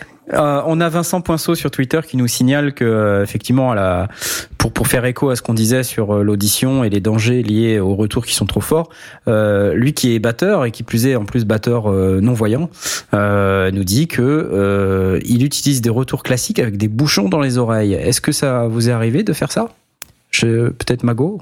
Oui, en fait, euh, ah, il y a différents types de, de retours, enfin de de et de, de comment euh, d'écouteurs. Il y a Ouais, les t'as- entrées, il y a les entrées de gamme. Et un peu pour tout le monde et tout ça. Puis Mhm. après, tu peux aller en spécificité. Tu peux avoir celui qui réduit le bruit. Tu peux avoir Ouais, celui ouais. qui a telle ou telle fréquence de machin. De... C'est. Non mais là il nous dit c'est des, des bouchons, hein, tu sais des bouchons que tu vas acheter en pharmacie Ah, à 3 ouais, euros. Ouais, si tu, si oui. tu prends des pianissimo, euh, ça, ça baisse le son, mais ça, ça ne l'altère pratiquement pas. Donc Mhm. du coup, t'entends très bien, moins fort, mais très bien, t'entends tout. Ouais, ouais. Et tu filtres certaines fréquences que tu n'as pas sur des bêtes mouchons, boutons, mouchons, Ouais. des mouchons en Des mouche. mouchons. Les mouchons en mouche, tu vois les mouchons ben, tu mets la bouche dedans, tu Oui, mets je dans me connais mes mouchons en mouche. Alors les, les, les bouchons en mousse, c'est en fait c'est une horreur, c'est-à-dire que ça te coupe tous les aigus et ça te laisse que les basses et les médiums, ce qui Ouais. fait que tu entends une espèce de Ouais, tu c'est bien ça. Et ça, ça s'appelle le casque Dr Dre, c'est ça euh, C'est- oui. Ah, Mais pas C'est le casque Beat. Mais aïe, tout à fait. Alors que certains ont quand même le petit tube, euh, voilà, qui te laisse euh, passer certains aigus euh, qui ne sont pas agressifs. Et ouais, il faut, il faut le faire ça, bien sûr. On n'aura pas réussi à avoir une émission sans troll ce soir. hein. Ah, non, mais c'est c'est mort. Donc les bouchons, euh, les bouchons, ça peut être pratique si vraiment euh, vous n'arrivez pas à baisser le son. Donc en tant que musicien cette fois-ci, euh, ça peut être utile d'avoir des bouchons. Euh, donc Alors- ça coûte rien, vous les achetez en pharmacie, vous prenez une paire de bouchons d'oreille et puis si vraiment c'est trop fort, bah, vous mettez vos bouchons d'oreille. Et puis, euh, si vous n'avez pas les sous, si vous êtes en dèche, euh, les boules de, de mouchoirs, de Kleenex dans les oreilles sont vraiment une très très très bonne alternative. Euh, Il y a certaines fréquences dégueu qui passent quand même, mais sachez que si vous déchirez un bout de mouchoir, vous en faites une boule, vous le mettez dans votre oreille, vous aurez un, un son très très correct euh, sans que ça vous défonce euh, vraiment. à condition de bien le nettoyer, le retirer et, et de tout retirer à la fin. Ouais, sinon, c'est bonjour, dangereux là. sinon, hein. Tout à fait. Pas Ouais. trop petit, pas trop gros. Bah, bravo, hein. Mago. Merci. Hein. Bah, Non, non, non, mais c'est, c'est effectivement un truc qui est, qui est connu, mais euh, mais il y a eu aussi des, des infections parce que euh, il peut très bien en rester un bout quand on le retire. C'est pas c'est pas aussi bien évidemment vraie euh, Ouais, qu'un vrai bouchon moulé. Voilà, donc euh, ça c'était pour la partie balance. Alors évidemment, c'est pas c'est pas tout pour la balance. Hein. Balance. Euh, Il y a souvent, quand on quand on est en concert, euh, il y a souvent plusieurs groupes. Est-ce que euh, ça vous est arrivé de- d'avoir à gérer euh, deux balances, deux groupes, euh, deux ingé sons? Ah ouais, moi j'ai vu ça en festoche, ouais. Parce que là, quand Ouais, on est dans un 14 festival, 14 on a faire passer, c'était galère. hein. voilà. Donc euh, donc là, on est on est sur un mode. euh, Il faut être très très très très très organisé. Euh, parce qu'en fait, alors il y a deux il y a deux cas. hein. Soit on a tout automatisé. Euh, au niveau de la console, il y a une super console qui permet, en rappelant un, un preset, Oui, De- presets, du coup. voilà, de, de rappeler votre mixage, votre balance, euh, le niveau des retours, etc. Sachant qu'il y a absolument toutes les chances que la mémoire s'efface entre les balances et le concert. hein. Ça c'est clair que ça va. Ça, c'est arrivé des milliers de fois. et euh, ça sera la prochaine gamelle. Euh, et, et sinon, euh, l'autre option, c'est euh, d'avoir, de prendre une photographie de la console Ah ouais. Hmm. et de ou un bout de papier hein, et, euh, et de dessiner la position des boutons sur euh, le bout de papier. Ouais. Et en fait, entre les sets, euh, si vous regarderez la prochaine fois que vous irez en festival, euh, souvent, bah, les gens font euh, le passage d'un groupe à l'autre. Alors, bah, déjà, ils mettent d'autres micros, ils replacent les les micros d'une certaine manière. euh, Le backline qui se- qui s'active pour euh, pour tout réinstaller. exactement. Et ça, Et- ça en, tant- quand- en back, moi j'ai donc j'ai fait le backliner euh, euh, sur un euh, sur Alors, un explique-nous ce festival. que donc, c'est du le backline, hein, backline. Donc tout le backline, c'est tout ce qui sont, euh, enfin tout ce qui va toucher les instruments, euh, les, les, les mises en place de, des, des points de, de l'emplacement des pieds de micro, le, le- les, les, les instruments qui seront qui seront placés sur scène, euh, les amplis de guitare de, de tel type, de tel matériel. Est-ce qu'il y a besoin de points d'électricité pour tel ou tel type de musicien, si sont des synthés, des choses comme ça. Donc d'a- d'assurer toute la partie, euh, re- grosso modo retirer les, instruments qui ne sont plus nécessaires euh, euh, après un set pour pour préparer le, suivant. Et, et là sur cette partie-là, c'était pareil. On avait une fiche.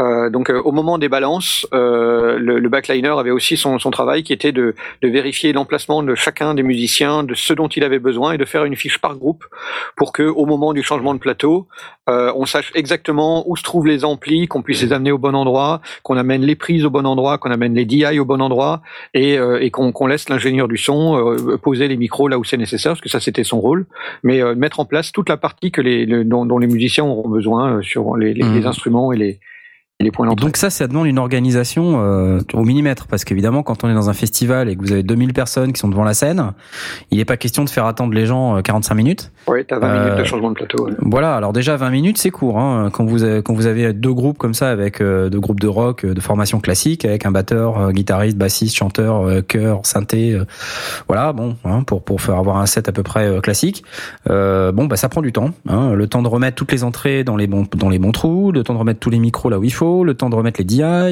le temps que l'ingé son en façade et l'ingé son en retour, s'il y a un ingé son retour, euh, remettre les consoles d'aplomb, etc. Donc c'est tout ça, c'est c'est compliqué. Et il y a un risque pour que ça marche pas bien. Donc euh, voilà, très très très intéressant et très important de bien bien. Mais effectivement, au moment, au moment des balances, on va, en, en général, on va faire les balances dans le sens inverse Ouais, de du passage. passage, Hmm. de manière à ce que le dernier qui, est qui a balancé, bah, c'est le premier qui va passer joue sur tout de suite. scène. Ouais. Donc du coup, il n'y a pas besoin de, de changer. Euh, tout est tout est prêt, tout est en place. Et donc on, on, on déroule complètement le, le, le concert. On va pas forcément jouer tout le concert, évidemment. On va jouer les morceaux les plus forts et les plus faibles pour pouvoir euh, déterminer. Et peut-être un, un, un conseil, sur- surtout pour les pour les, les musicos qui vont se retrouver euh, sur une scène au moment des balances, il faut jouer avec la même énergie que quand il y aura du public. Faut pas y aller à la timide, même s'il y a personne dans la salle. Il faut y aller vraiment à fond pour que l'ingé, il ait euh, le son, enfin, il ait- de la matière pour pouvoir régler son son.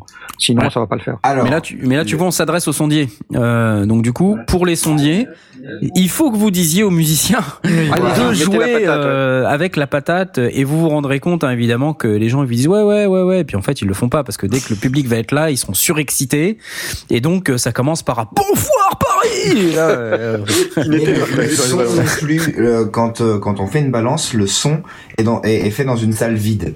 Et euh, donc euh, il y a un truc euh, qui ne peut pas se faire. Il n'y a pas le public, il n'y a pas le- la masse que remplit le public dans Oui, la au salle. niveau de la, de la absolument. façon. ouais. Donc euh, le son sera amené à changer Euh, pour à balance égale quand vous allez comment enfin faire votre balance et euh, euh, faire votre premier morceau euh, ça sera pas la même chose vous n'aurez pas le même ressenti vous n'entendrez pas la même chose puisqu'il y aura des gens en face de vous voilà Oui. la résonance tout ça donc le crash test euh, des groupes en festival comme dans n'importe quoi, c'est trois chansons. La plupart Ouais. du temps, la première chanson est dégueu, la deuxième chanson ça s'améliore, et à partir de la troisième chanson, on peut estimer calé, que le ouais. son sera bon. Parfois, ça prend beaucoup plus de temps. Si ça prend plus de temps, ça veut dire que la balance a été expédiée ou mal faite ou que les réglages sur scène ont été modifiés et donc il faut reparamétrer avec ce qu'on a.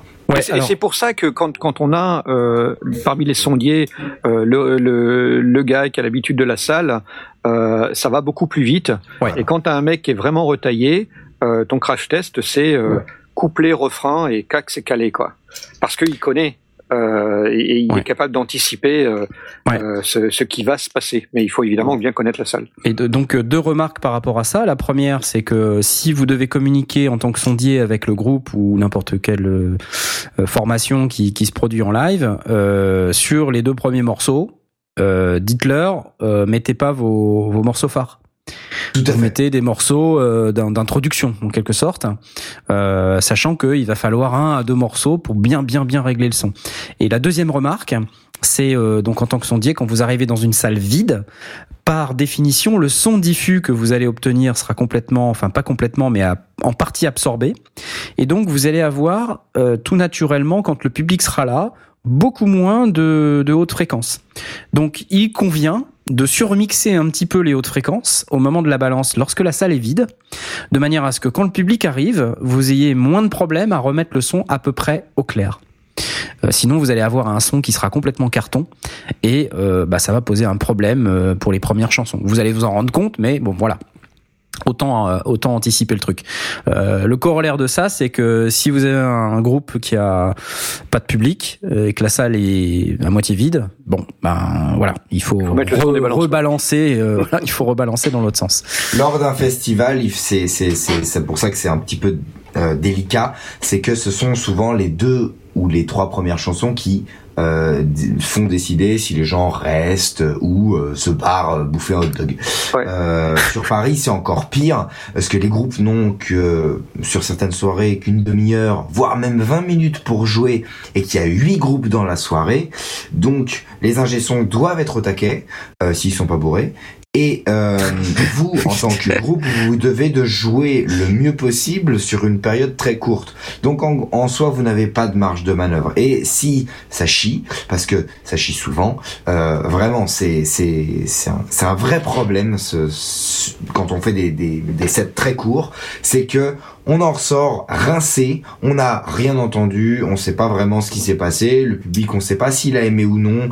En soi, c'était une bonne performance, mais bon, euh, déjà abrégé. Si le son n'a pas suivi, eh ben, euh, vous pouvez avoir 20 minutes, donc une soirée où les gens ont payé 10 euros, qui n'a, en soi n'a servi à pas grand chose. Donc, vous devez, euh, vous, en tant que musicien, euh, ne pas vous euh, euh, vous reposer sur vos lauriers. À partir du moment où les balances sont faites, il faut pas se dire c'est bon, les balances sont faites. Non, il faut tout rechecker, tout prendre en photo, comme ce qui a déjà été dit, aussi bien du côté de la table de mixage, ça vous vous pouvez pas le faire si vous êtes musicien, mais aussi du côté de la scène, parce que euh, sur certains certaines soirées, vous jouez avec un backline commun. C'est-à-dire qu'il y a deux amplis de guitare pour huit groupes, une batterie pour huit groupes, et quand il y a un ampli basse, eh ben un ampli basse pareil pour pour huit groupes. Certains passeront directement en DI, donc eux ne se soucieront pas de leur ampli. Mais huit personnes qui tripotent un ampli, donc huit musiciens qui tripotent un ampli, plus potentiellement des backliners qui veulent tenter de remettre les trucs comme c'était sur leur fiche, blabla, tout ça, vous êtes sûr et certain que Ouais, il Ouais. sera pas comme tu veux. Ouais. si, Ouais, vous ouais. visi- si vous ne ne- n'êtes pas hyper vigilant, vous n'aurez jamais le son que Mhm. vous aurez en, en- en balance. Voilà. Ouais, ouais, complètement. Voilà. Sur la balance aussi, euh, on, parlait un petit peu tout à l'heure de la communication avec euh, les musiciens. Effectivement, c'est primordial. Et l'organisation de la balance est également euh, tout aussi primordiale. Un, un conseil, mais vraiment de base pour un ingé son de façade ou de retour, c'est d'avoir un micro. Euh, parce que c'est bête comme tout, mais le problème c'est qu'il faut un micro pour pouvoir parler aux musiciens.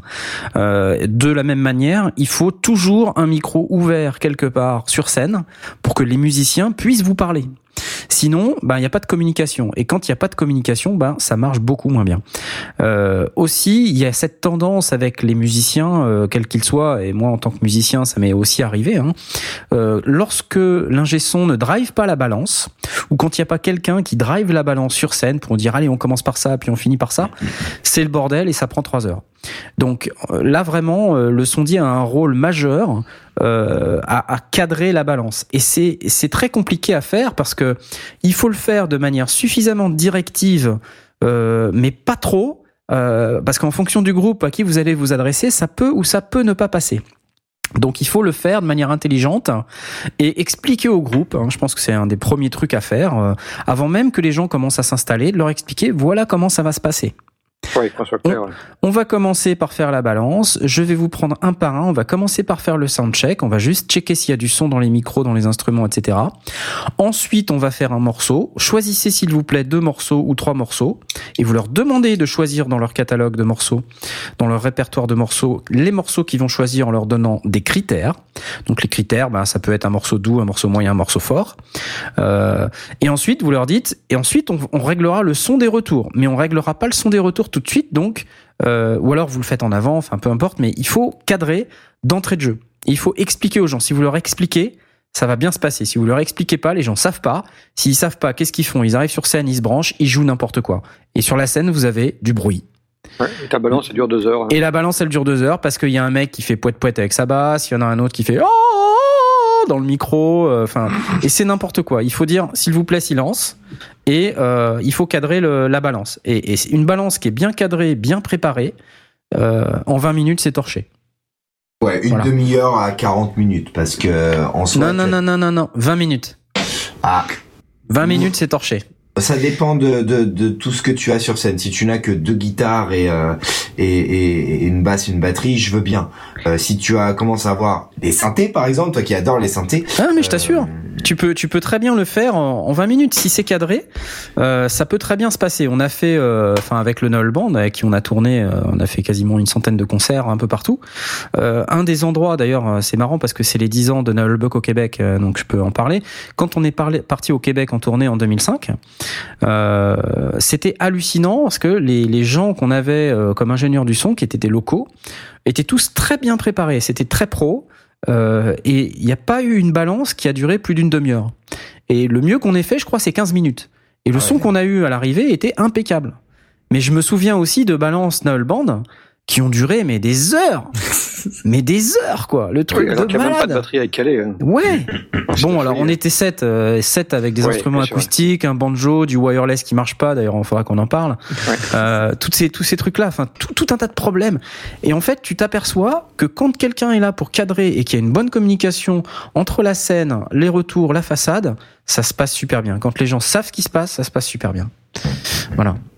Donc corollaire de ça, euh, si votre balance elle dure 3 heures, c'est probablement que vous l'avez mal euh, préparé et mal cadré. Donc il faut Voilà. peut-être s'organiser, même mettez sur un bout de papier des trucs que vous voulez faire, expliquez-le au groupe avant et hop, comme ça ça vous permettra de gagner et ça, beaucoup de et temps. ça, c'est vraiment le rôle plus de. Enfin, c'est euh, ju- juste pour euh, préciser, c'est pas le rôle des musiciens, c'est bien le rôle de l'ingé son Ah qui, tout va- à fait. Ah, qui, est en charge de ça. hein. Ah tout les à fait. musiciens doivent quand même euh, être euh, non pas eux, enfin certes heureux d'être Ah, il faut, il sur faut, il faut scène, qu'ils soient actifs. mais ouais, il faut qu'ils soient actifs et concentrés parce que Oui, sinon oui, c'est sûr et certain Ouais, que ça sinon passe ça pas. roule pas. Ouais. Non.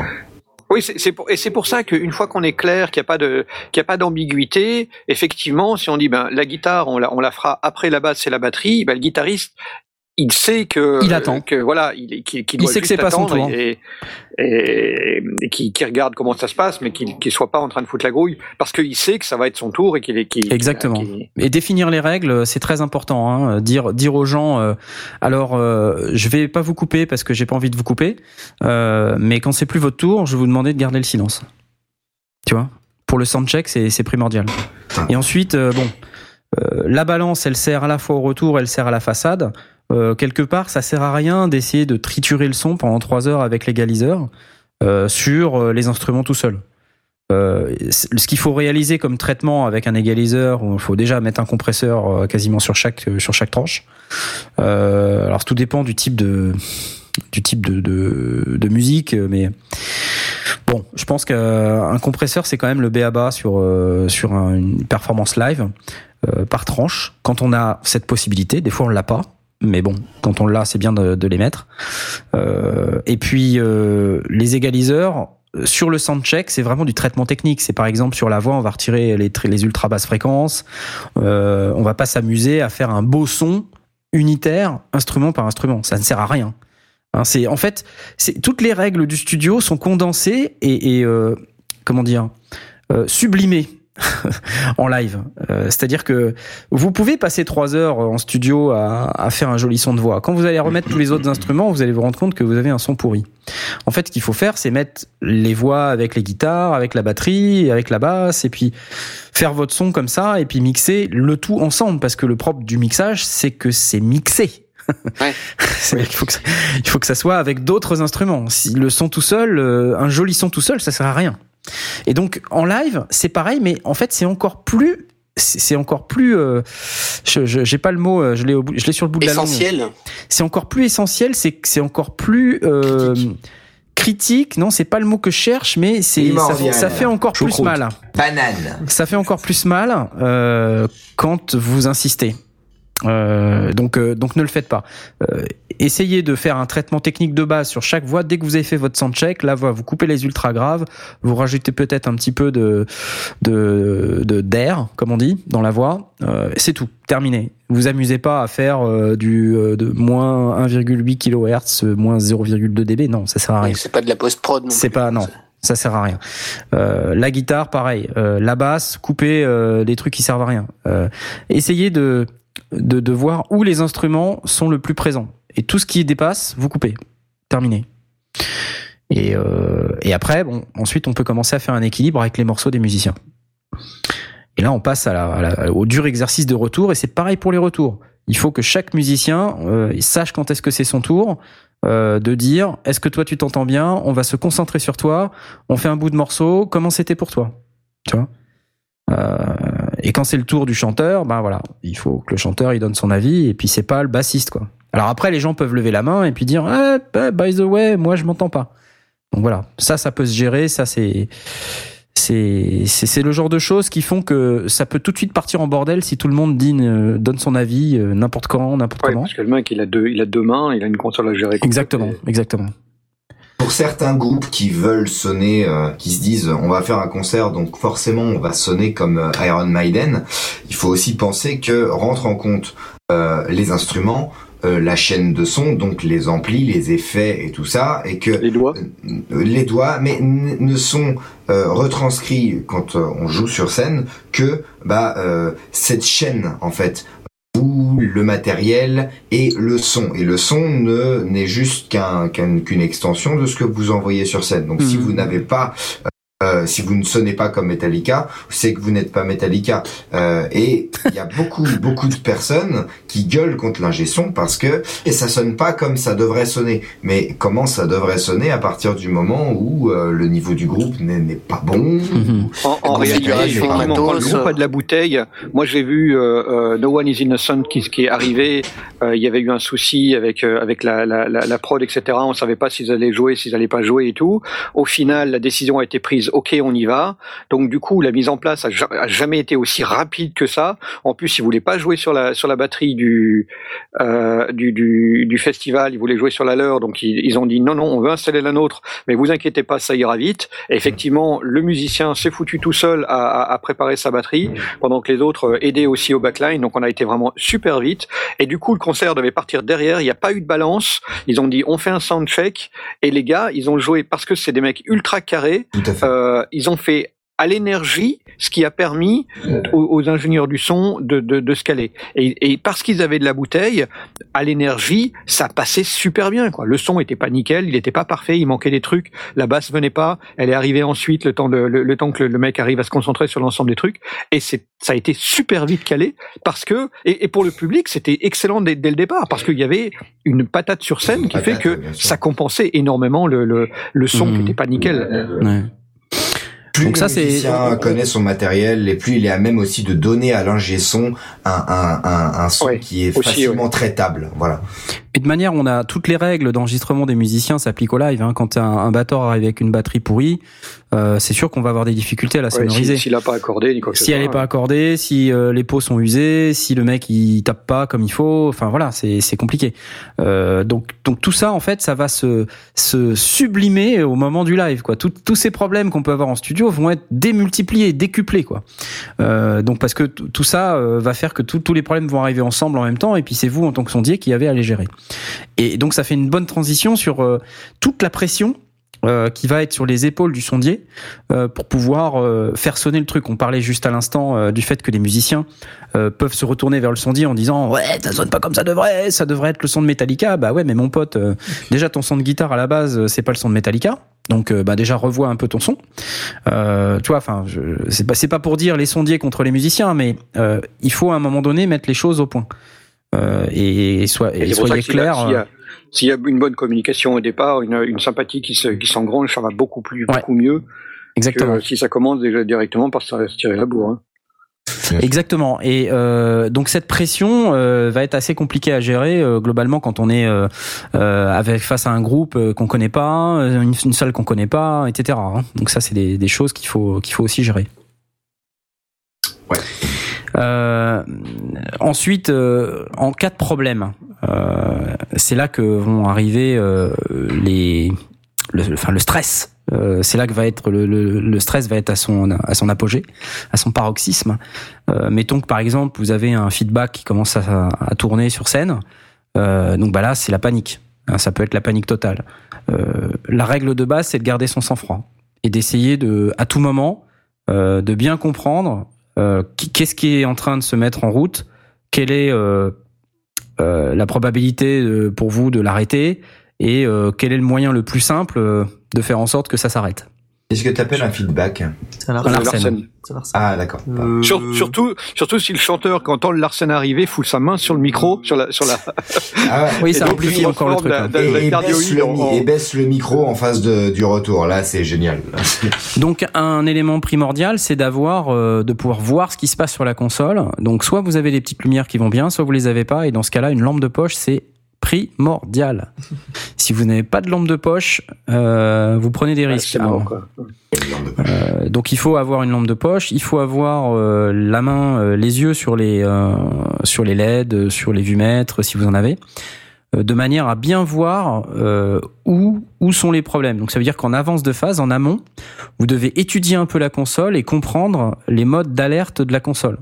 Euh, C'est-à-dire quand quand euh, il y a un truc qui part en saturation, où sont les voyants, euh, euh, où est le- comment est le cheminement du signal, quel est le moyen le plus rapide et le plus sûr de couper un éventuel euh, feedback.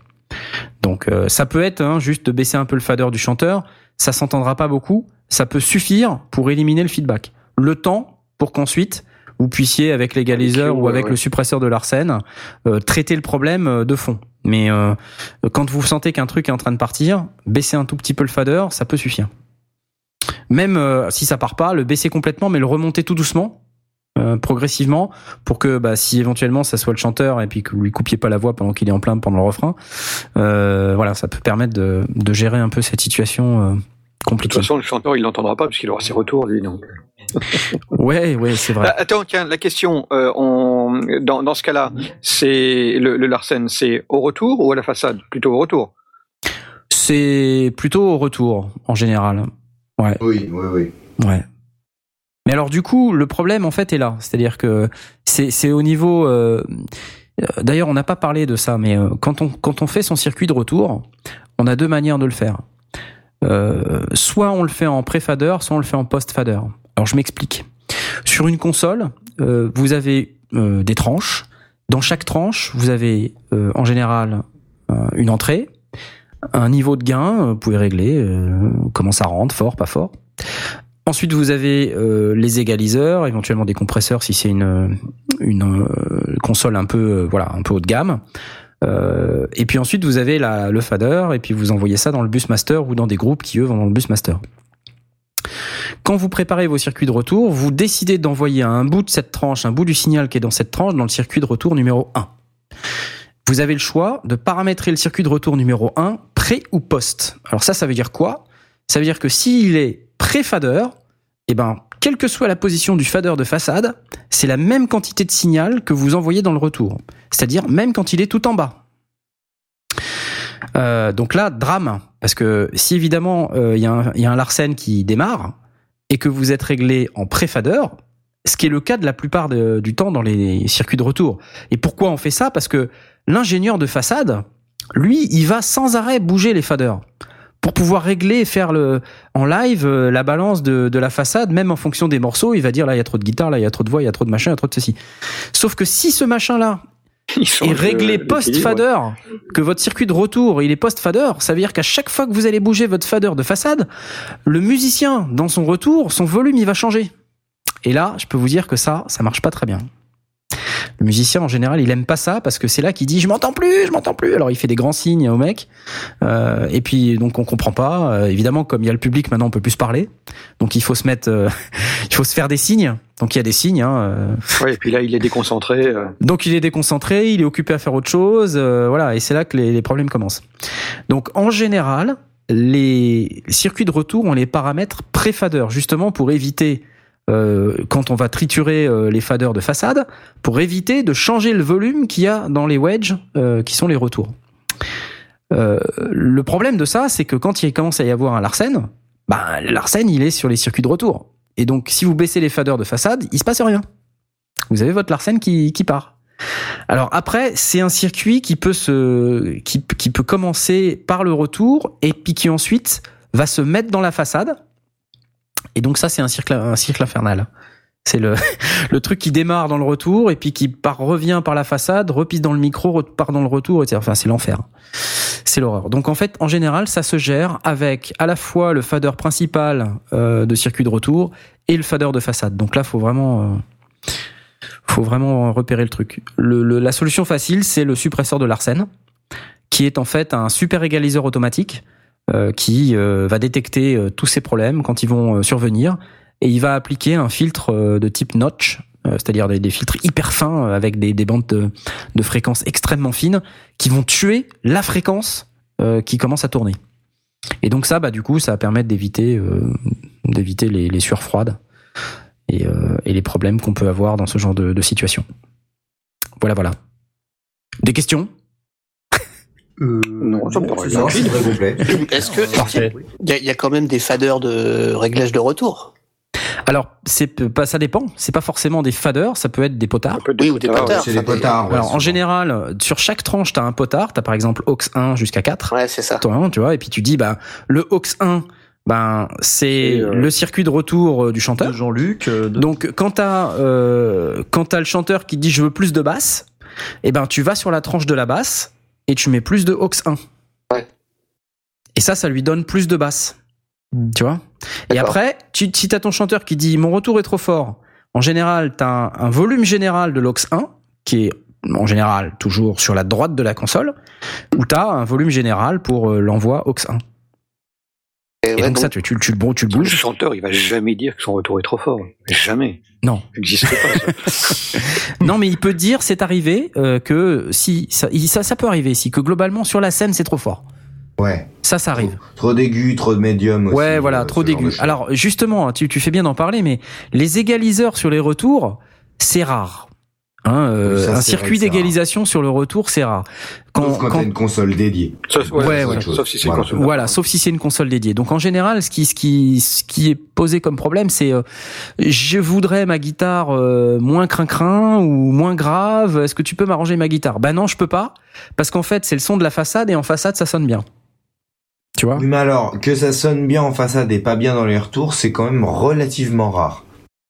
Hmm, Quand même. Bon. Ça arrive. Ça arrive. sa- sachant que Ah, le c'est- mix, c'est pas le c'est- même, Oui, mais hein, le, le- euh. le gars, le, le- le musicien est sur la scène, il n'entend pas les retours et, et le- le- la façade et la façade, c'est l'ingénieur du son qui se, qui le, qui fait le son. C'est ça. C'est sa Ouais. responsabilité. Donc s'il lui dit ça sonne bien, euh, le musicien il dit j'ai trop de grave ou trop d'aigu, euh, ben en réalité, euh, soit vraiment l'ingé son il est, il est pourri, ce qui peut arriver, euh, Non, soit même il a pas le effectivement, il y a matos, une, il peut pas. une inadéquation entre les deux. Il y a une limite euh, à ce que l'ingé son peut faire en termes d'égalisation sur son oui, circuit de retour. S'il n'a pas d'égaliseur sur son circuit de retour, euh, il va pas se mettre à dénaturer le son de la façade juste Oui, pour oui, que le mec il puisse s'entendre, tu vois. Tout ça c'est très compliqué et donc ça peut aussi provoquer des conflits. Il faut être très clair avec le musicien et lui dire écoute, je suis désolé, je peux pas faire ça. Je comprends que ça te pose un problème, mais malheureusement, si je fais ça, je vais tuer le son de la façade. Quand on le dit en ces termes-là, en général, le musicien, il dit, oh bah non, laisse tomber, c'est pas grave. Tu vois? Mais euh, parfois, ça peut être assez pénalisant quand t'as une guitare euh, électroacoustique. Euh, c'est surtout sur ce genre de guitare d'ailleurs que ça arrive, c'est-à-dire des guitares qui sont acoustiques mais avec un, jack euh, et donc qui sont prises par des micro piézoélectriques euh, qui donnent pas un son super fantastique. Quand tu les as dans les retours, dans les wedges, c'est tout pourri le son que ça produit. Par contre, ça passe très bien en façade. Et là, quand t'es guitariste, t'as envie d'entendre ta guitare. Par contre, le son que t'as de ta guitare, euh, c'est l'horreur. Oui, c'est ce que j'allais dire en fait. Il faut bien aussi préciser que l'infrastructure, le, le- le- le- les haut-parleurs de façade sont pas les mêmes euh, que les haut-parleurs de retour, et par conséquent, le son est pas non plus le même. Ouais, Quoi. exactement. Ouais. Voilà, sur ces bonnes paroles, euh, et à moins que vous ayez quelque chose à rajouter, je vais vous proposer euh, une deuxième pause. Oui, je t'écoute, Stan Ou c'est Mago C'était moi. Je, par rapport à l'enregistrement du live, on, on y vient ou euh, On va le faire en, en troisième partie, si tu veux bien. Très bien, pas de Hein, souci. parce que comme ça, on va laisser euh, une petite opportunité euh, de, à nos auditeurs d'aller faire un pipi euh, bien mérité. Ouais. En P3, nous retrouverons évidemment tout cela, mais en attendant, on va s'écouter de la bonne musique, mon cher. Exactement. Et qu'est-ce que tu nous as préparé? Alors, j'ai une musique qu'on entend pas mal euh, sur Snapchat euh, qui est Rolling Down the Street in My Katamari, The Fear of Dark. C'est fantastique. Ça vous et qu'on Mm. s'écoute évidemment tout de suite sur Snapchat. À tout. Merci. À tout de suite.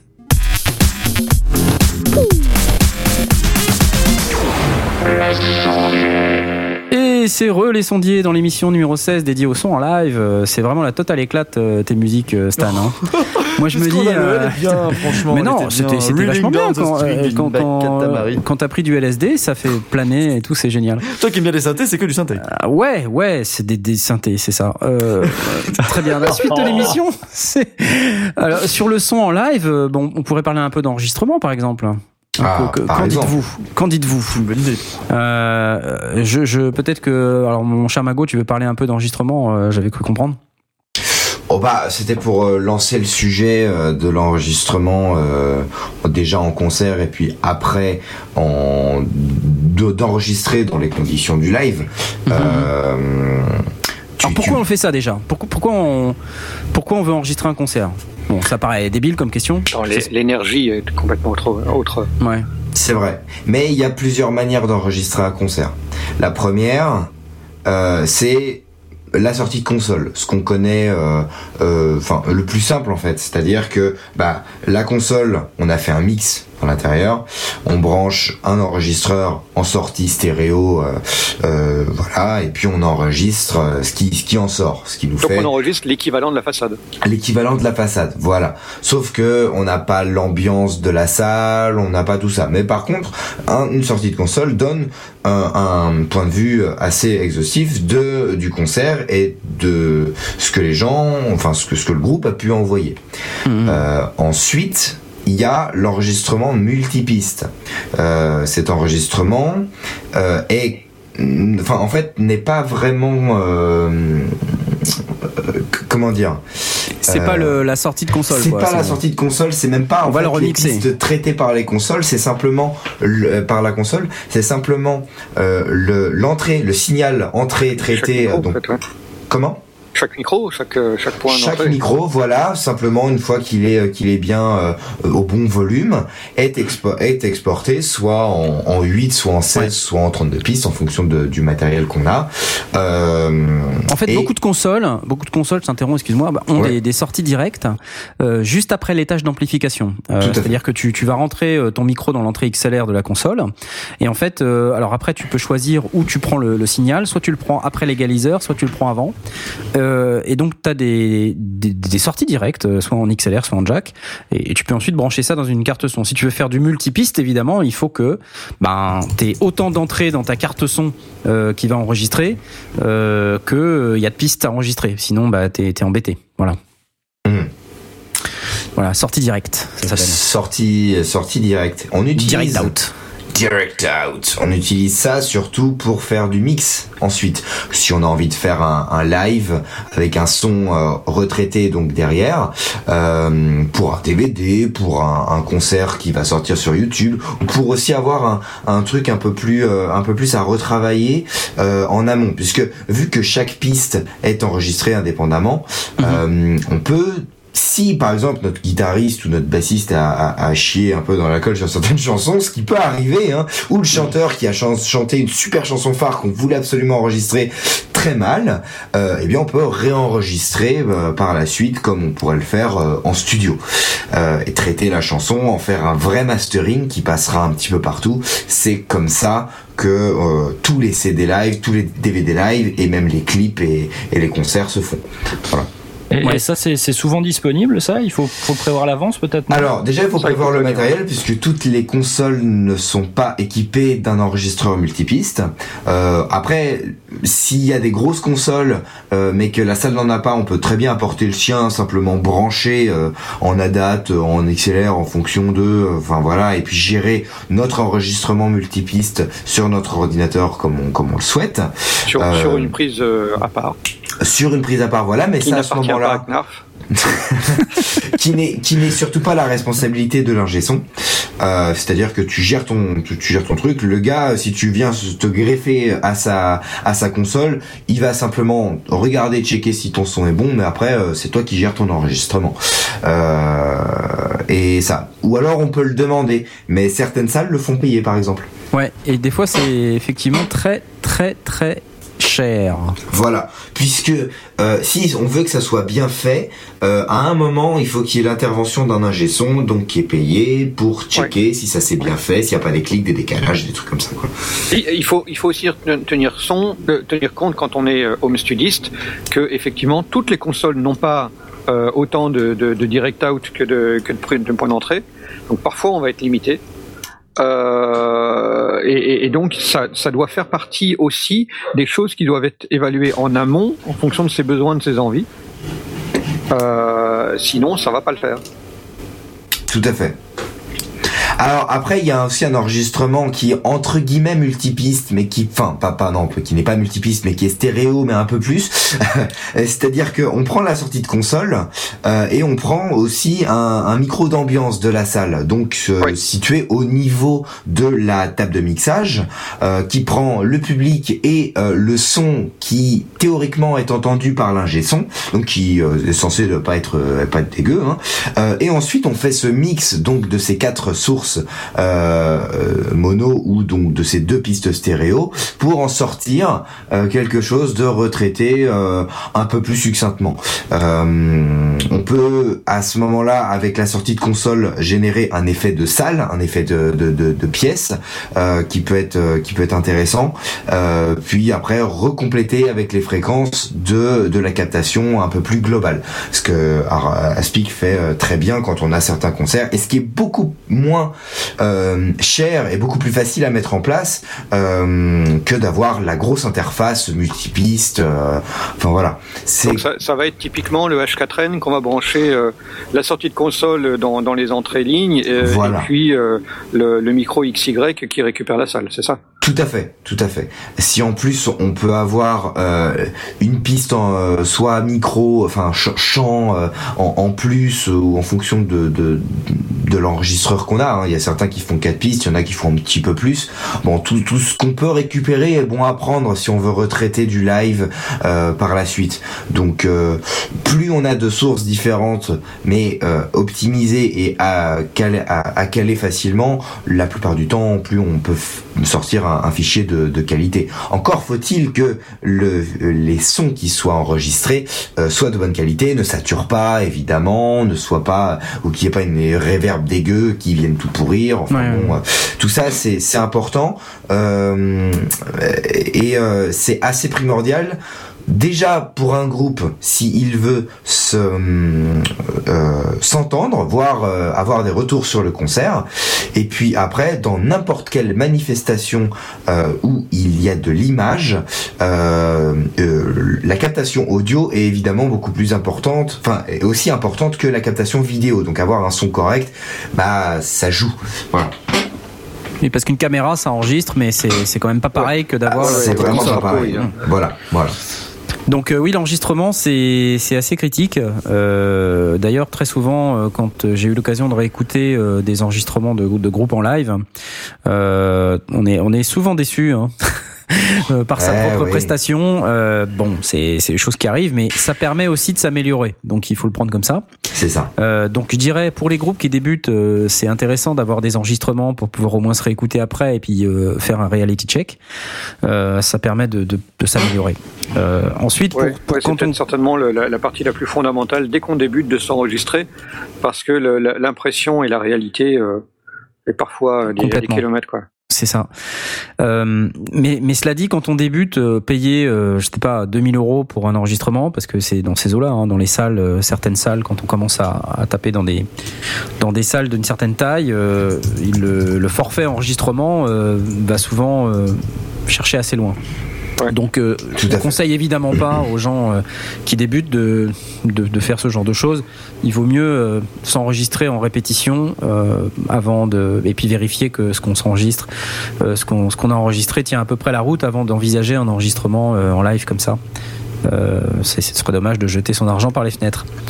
Euh, voilà, ça c'était pour euh, pour l'enregistrement dans dans les conditions du live ou en live.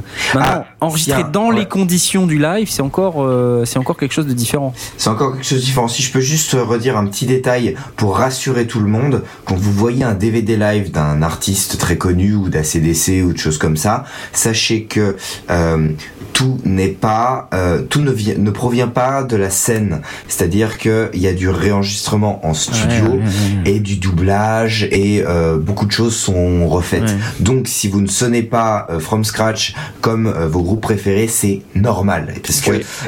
Et puis, euh, l'enregistrement en multipiste. Euh, dans, dans les conditions du live, donc pas dans les conditions du studio, c'est de nouveau des, des, des, des- des choses tout à fait différentes de, euh, d'un enregistrement. euh, Enfin, pour, pour, le, pour le mixeur, ça va être aussi euh, des, une matière différente.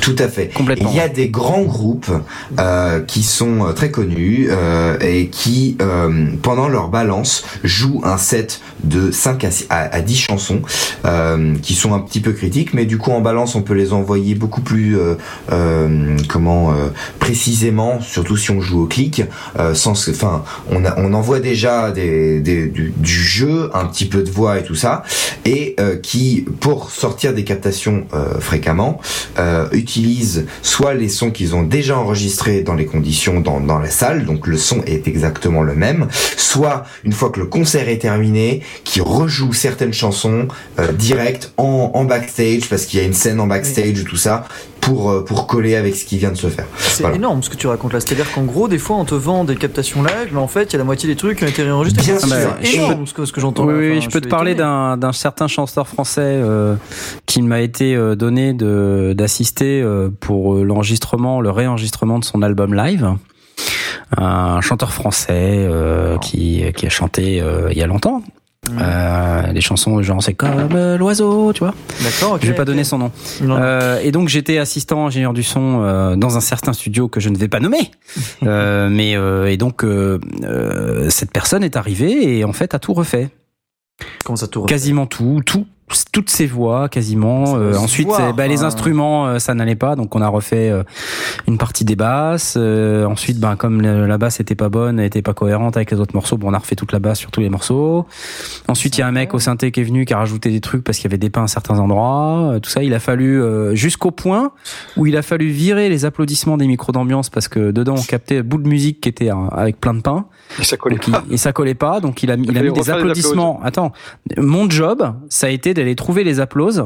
Euh, en- en- entre autres, hein, bien sûr, Mm. d'aller trouver les applauses dans la librairie pour qu'ils qu'ils collaient avec les applauses euh, de la salle de concert. Quoi. scandaleux. Oh, la vache. Non, en fait, c'est Non, pas scandaleux, puisque en fait, on vend aux gens un produit euh, soi-disant live, mais un produit fini. On peut pas vendre un, un concert avec des pains, avec des choses comme ça. mentir carrément au public. Non, C'est pas mentir, festival. parce que pas certains- mentir parce que c'est autre chose. Il n'y a pas que ça. Voilà, voilà. Ah. Certains ne s'en cachent pas, hein. Et Oui, puis c'est au aussi pour ça que. transparent quoi. Enfin, Alors, c'est pas, aussi pour ça que quand t'a- quand parfois. t'achètes un album où le mec il a fait phrase par phrase parce qu'il n'est pas capable de chanter une chanson complète, c'est pareil. Hein. Ouais, mais enfin, tu non, tu t'attends à autre chose d'un live quand même. Enfin, autant le studio, tu sais qu'il y a des gens, enfin, on sait que ça a été très- extrêmement traité, que c'est des choses qui durent des Mm. mois et des mois et des mois. Autant un concert, enfin, je m'attends pas à ce que ça soit modifié euh, comme ça, un peu à la Bah, si. Photoshop. Alors, Après regarde. coup, quoi. C'est des- bête, mais Enfin, si tu euh, si tu prévois ta date, donc tu as tu as toutes tes productions qui sont là le jour de ton concert et que ton bah tu as un problème, euh, euh, je sais pas, au bras, t'arrives pas bien à jouer ou alors ta un voix elle défaille ou tout ça.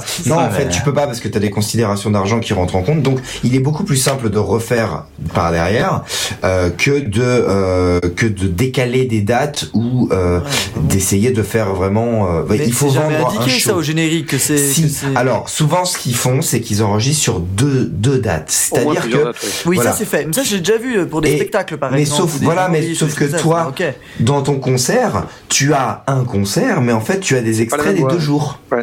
Et Ouais. peut-être que le son d'un jour et le et, et l'image d'un autre jour Mais- parce qu'un événement s'est Ouais. fait passer, tout ça. Mais ça c'est moins grave entre guillemets. Ça, ça me choque moins. Je me dis bon, euh, je veux bien croire qu'effectivement tu- un- spectacle peut pas être euh, ok de A à Z. Mais enfin, il y a une différence entre mélanger quelques jours pour avoir entre guillemets le spectacle parfait ou en tout cas le- le- la meilleure expérience et avoir quelqu'un qui refait le truc en studio. Enfin, c'est quand même incroyable ce que j'entends. Alors, si je devais balancer un petit pavé dans la mare, certaines vidéos de Magoyon qui sont sur euh, YouTube C'est inacceptable. étaient retraitées euh, parce que la voix partait en couille ou parce que la guitare ou la basse était un peu un peu chiatée et parce qu'on avait vraiment envie de sortir ces, ces vidéos là et donc en effet on avait les multipistes et on s'est permis de refaire c'est euh, sur deux trois notes sur deux trois trucs mais euh, on le fait puisque euh, Salopard de ça Magoyon. rien, voilà. Pas, Menteur. euh, Quel mais- scandale. mais ça se fait. Vendu. Mais c'est incroyable. Enfin, moi personnellement, je suis très étonné de ce que vous me Donc en, en- en fait, c'est à ça qu'on voit que vous êtes devenu pro. Bah, c'est-à-dire au, bout d'un moment, euh, un, groupe ne va pas se faire connaître pour ses pains et ou pour sa fausse note. euh. donc, euh, si on a une captation d'une chanson et qu'elle est qu'elle est plutôt réussie et que ça chie en plein milieu, on va on va refaire. Si on peut le faire refaire, on va le refaire. Voilà, on va pas en user et abuser parce qu'évidemment, seuls des très grands groupes qui peuvent se payer des studios et des mecs qui bossent en permanence sur ça peuvent se, le permettre. Mais voilà, on a la matière, autant, le faire, autant donner au public quelque chose de, bien fait, quoi. C'est vrai, c'est vrai. Bon après, euh, se pose la question de savoir si on en abuse.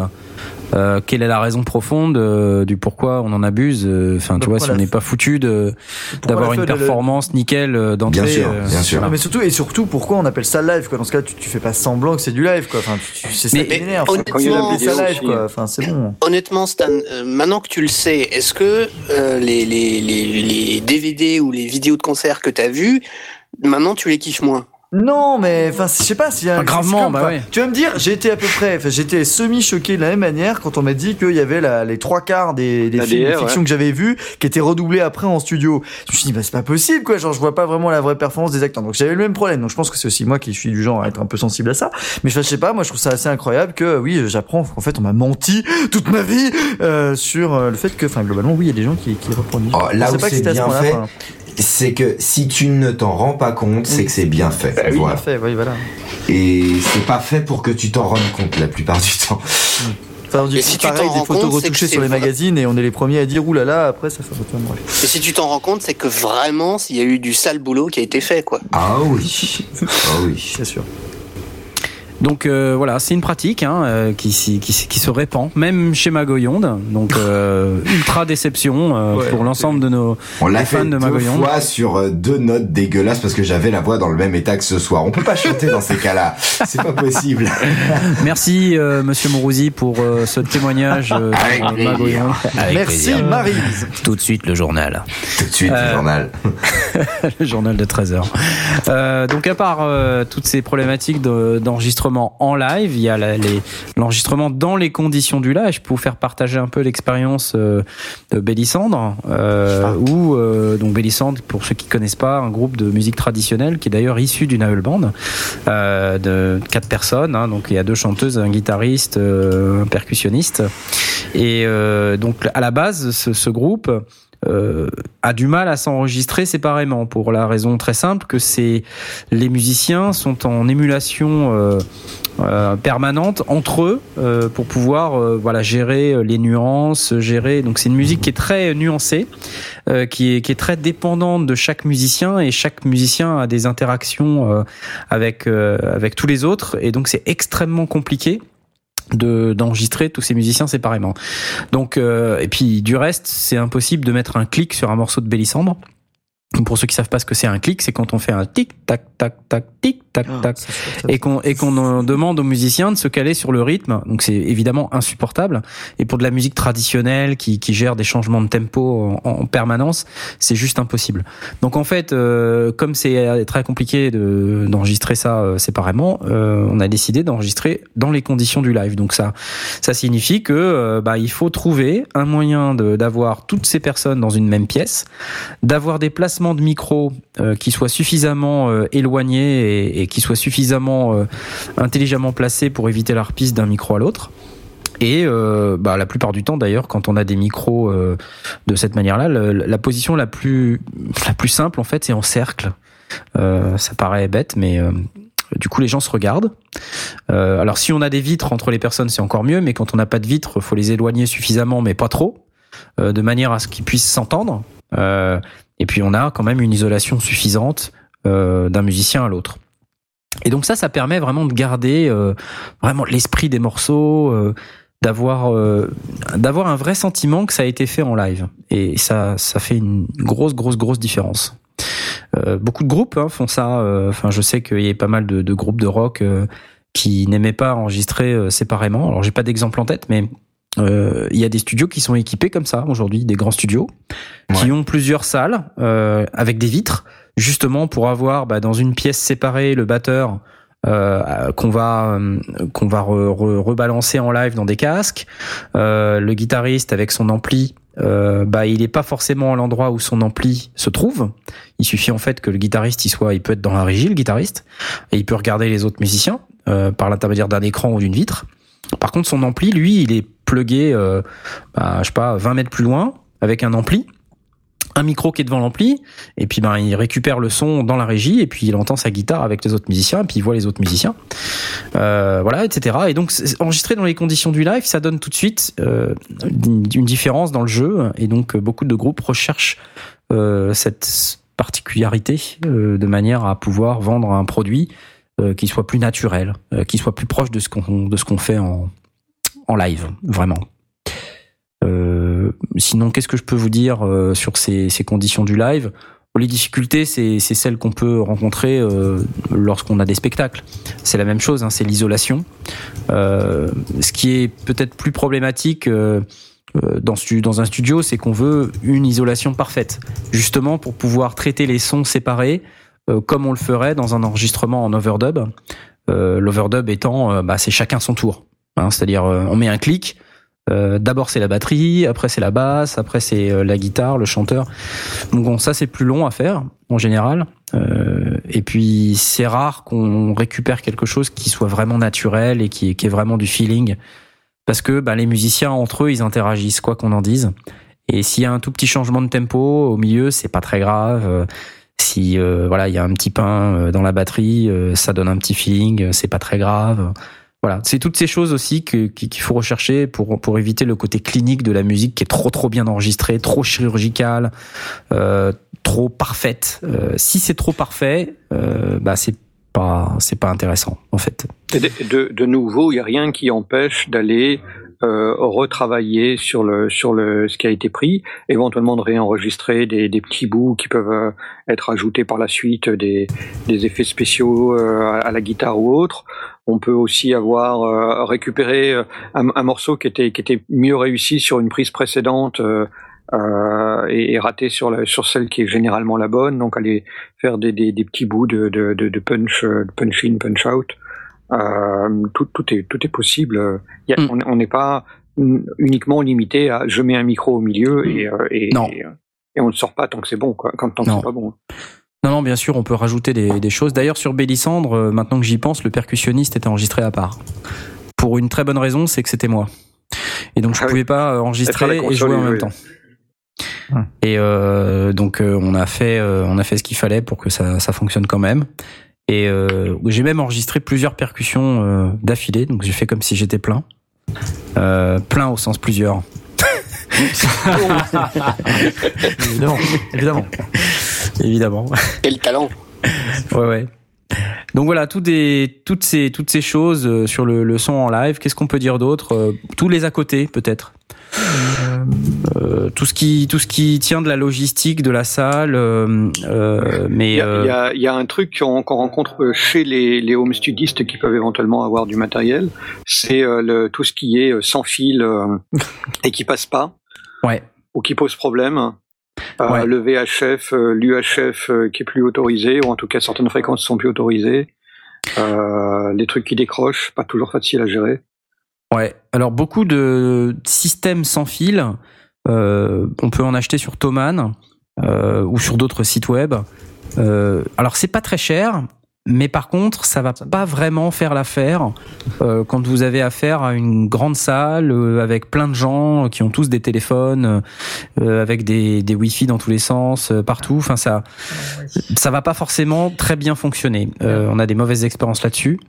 Euh, donc, on va plutôt préférer euh, quelque chose d'un peu plus professionnel, euh, quitte à mettre euh, 2 ou 300 euros de plus, euh, voire il vaut plus. voire ouais. beaucoup plus cher. Ouais. Ouais. C'est Ouais. bien que tu parles des téléphones. D'ailleurs, je me permets juste de, de, de m'inclure là-dedans parce que là, tu parles des téléphones. J'avais complètement oublié cette histoire. Mais quand vous faites du live et que vous avez du public qui est trop proche et que vous faites un enregistrement, etc., on le redit jamais assez. Mais euh, euh, même si aujourd'hui, on a moins besoin parce que les technologies 3G, 4G euh, font que ça fait moins d'interférences, il y a encore ces problèmes d'interférence. Il faut encore rappeler au public de couper leur téléphone quand vous êtes sur des toutes petites salles ou des publics euh, sur un truc silencieux. Moi, je pense aux émissions qu'on fait, mais voilà.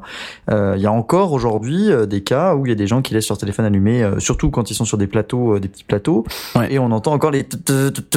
Enfin, c'est absolument insupportable qu'encore aujourd'hui il y a des gens qui y pensent pas. Donc vraiment, quand on dit euh, mettez votre portable en mode pas en mode silencieux, mais en mode avion, c'est pas parce qu'on veut pas entendre votre sonnerie. Bon, c'est aussi pour ça, mais c'est pour éviter d'avoir ces, ces perturbations qui sont vraiment Mhm. gênantes. Complètement. Et les musiciens sur scène aussi doivent laisser leur téléphone dans la loge.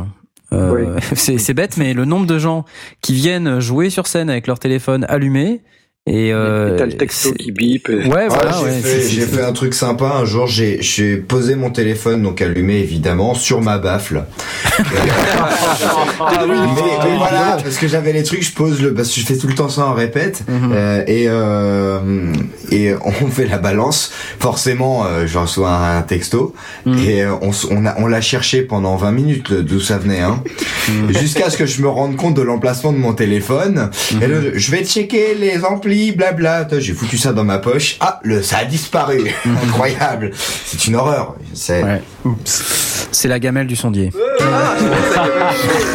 C'est pas une gamelle, c'est plutôt rigolo. C'est plutôt rigolo, ouais. Et euh, donc tout ce qui est wireless, évidemment, on va préférer des systèmes qui sont un petit peu plus chers, euh, de manière à, à ce qu'ils soient stables. Euh, parce que c'est vraiment le maître mot aujourd'hui. Les systèmes à 100 balles, euh, bah non, c'est c'est pas stable. Euh, et puis qui plus est, la plupart du temps, c'est des systèmes à pile euh, où il y a qu'une pile dedans. Euh, Enfin, je, je me rappelle d'un micro de Boran que qu'on avait sur scène et qu'on utilisait pendant toute la répète. Et évidemment, invariablement, à chaque fois qu'on commençait le concert, c'était le moment où la pile était naze. Ouais. Donc il faut systématiquement changer la pile avant, etc. Donc il y a, il y a aussi tout un tout un processus à mettre en place quand euh, vous voulez euh, utiliser des systèmes wireless. pour éviter justement de vous retrouver dans la panade. Et une des règles de base, c'est juste avant le concert, vous changez toutes les piles. Je change la pile, ouais. Quel que soit l'état de votre pile, que vous pensez, euh, mais non, c'est bon, j'ai joué qu'une heure avec, laissez tomber, changez la pile. Une pile, ça vaut 2 euros. Vous changez la pile, quoi. Tu vois Au bout d'un moment, le budget pile commence à augmenter, Ouais, puisque ouais, une ouais. pile dans ce genre de, de matos a une durée de vie de 8 heures. Euh, si on fait deux répètes, euh, on est, on a, on l'a vite explosé.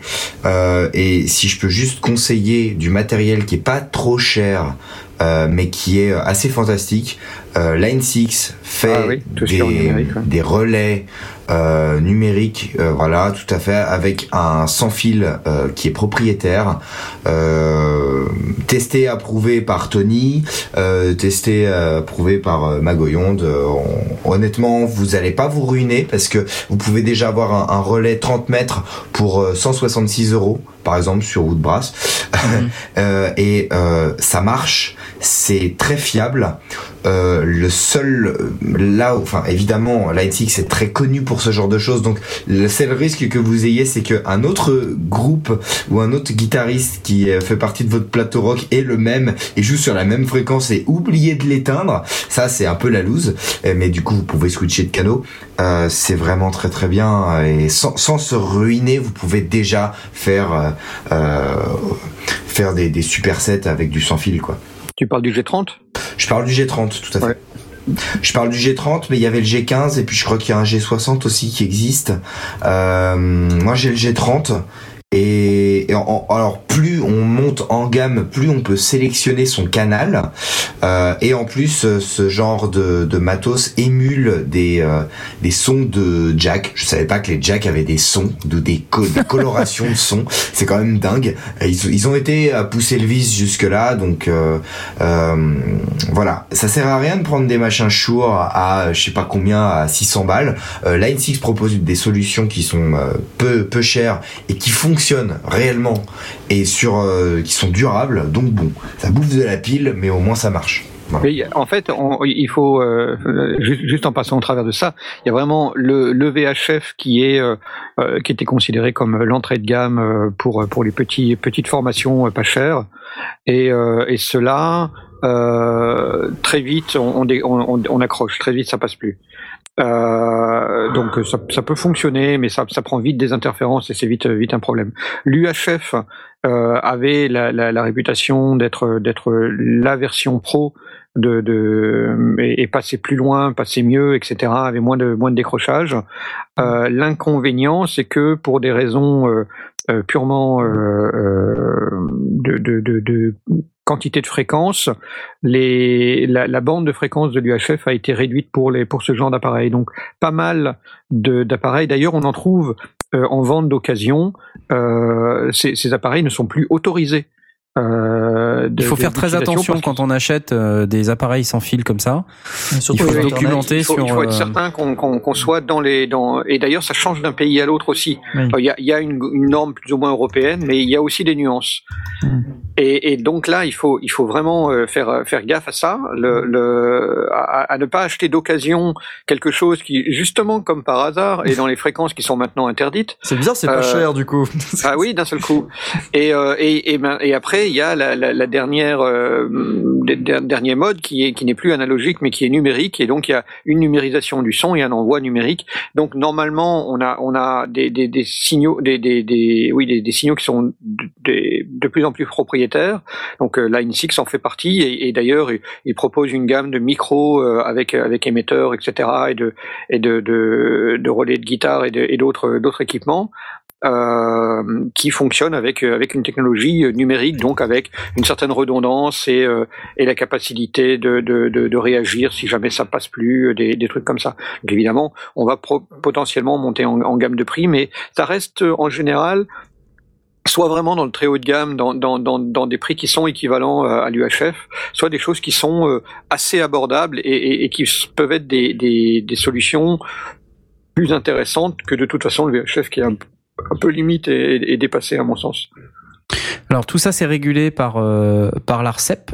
Ouais. Euh, et donc euh, je viens de poster un document qui, qui est un document d'une page que j'ai que j'ai trouvé qui récapitule les fréquences qui sont autorisées en France.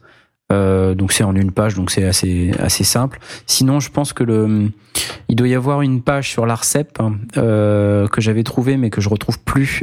Donc il faudra que je cherche Mhm. un peu plus tard pour euh, la donner aux auditeurs, qui vont récapitulait en fait très exactement quelles sont les fréquences autorisées en France. Pour la passer Euh, sur euh, Dièse sondiers, de toute façon. euh, Ouais, tout à fait. après, mais- Si vous êtes euh, en Belgique, en Suisse ou au Québec, vous avez certainement aussi euh, une, une, euh, une oui, organisation. Voilà, donc ça il doit faut- être sur leur site internet aussi. Il faut faire très attention, euh, évidemment, parce que le document que je poste n'est valable que pour la France, Mhm. euh, alors que évidemment dans d'autres pays, ça peut être d'autres fréquences. Ça dépend euh, de, de l'autorité de régulation locale et de ce qu'elle a décidé d'autoriser aux différents opérateurs qui manipulent des fréquences. Alors Euh, au, au moins au niveau de l'Europe, il y a une relative, c'est c'est pas 100%, mais il y a une relative harmonie. Euh. Après, euh, si vous allez jouer au Québec, ce sera peut-être un peu plus compliqué. Je sais pas. Oui, normalement, Alors- quand tu vas au Québec, tu prends. Je l'espère, tu prends pas ton matos. Ouais, tu vas pas, mais- tout, tu vas tout prendre dans l'avion, donc Ah, euh, ça dépend. euh, Euh, ça dépend. Hein. Si c'est petit, tu sais, un truc Line Ouais, 6 là, ouais. euh, ça se met Ouais. dans une valise. Hein. Mmh. Absolument, absolument. Donc, euh, d- donc voilà, ça c'est. Pour autant, ça va marcher. Hein. Euh, Vous, vous pouvez faire fonctionner le truc. Le problème, c'est que si vous vous faites choper, ben c'est une amende.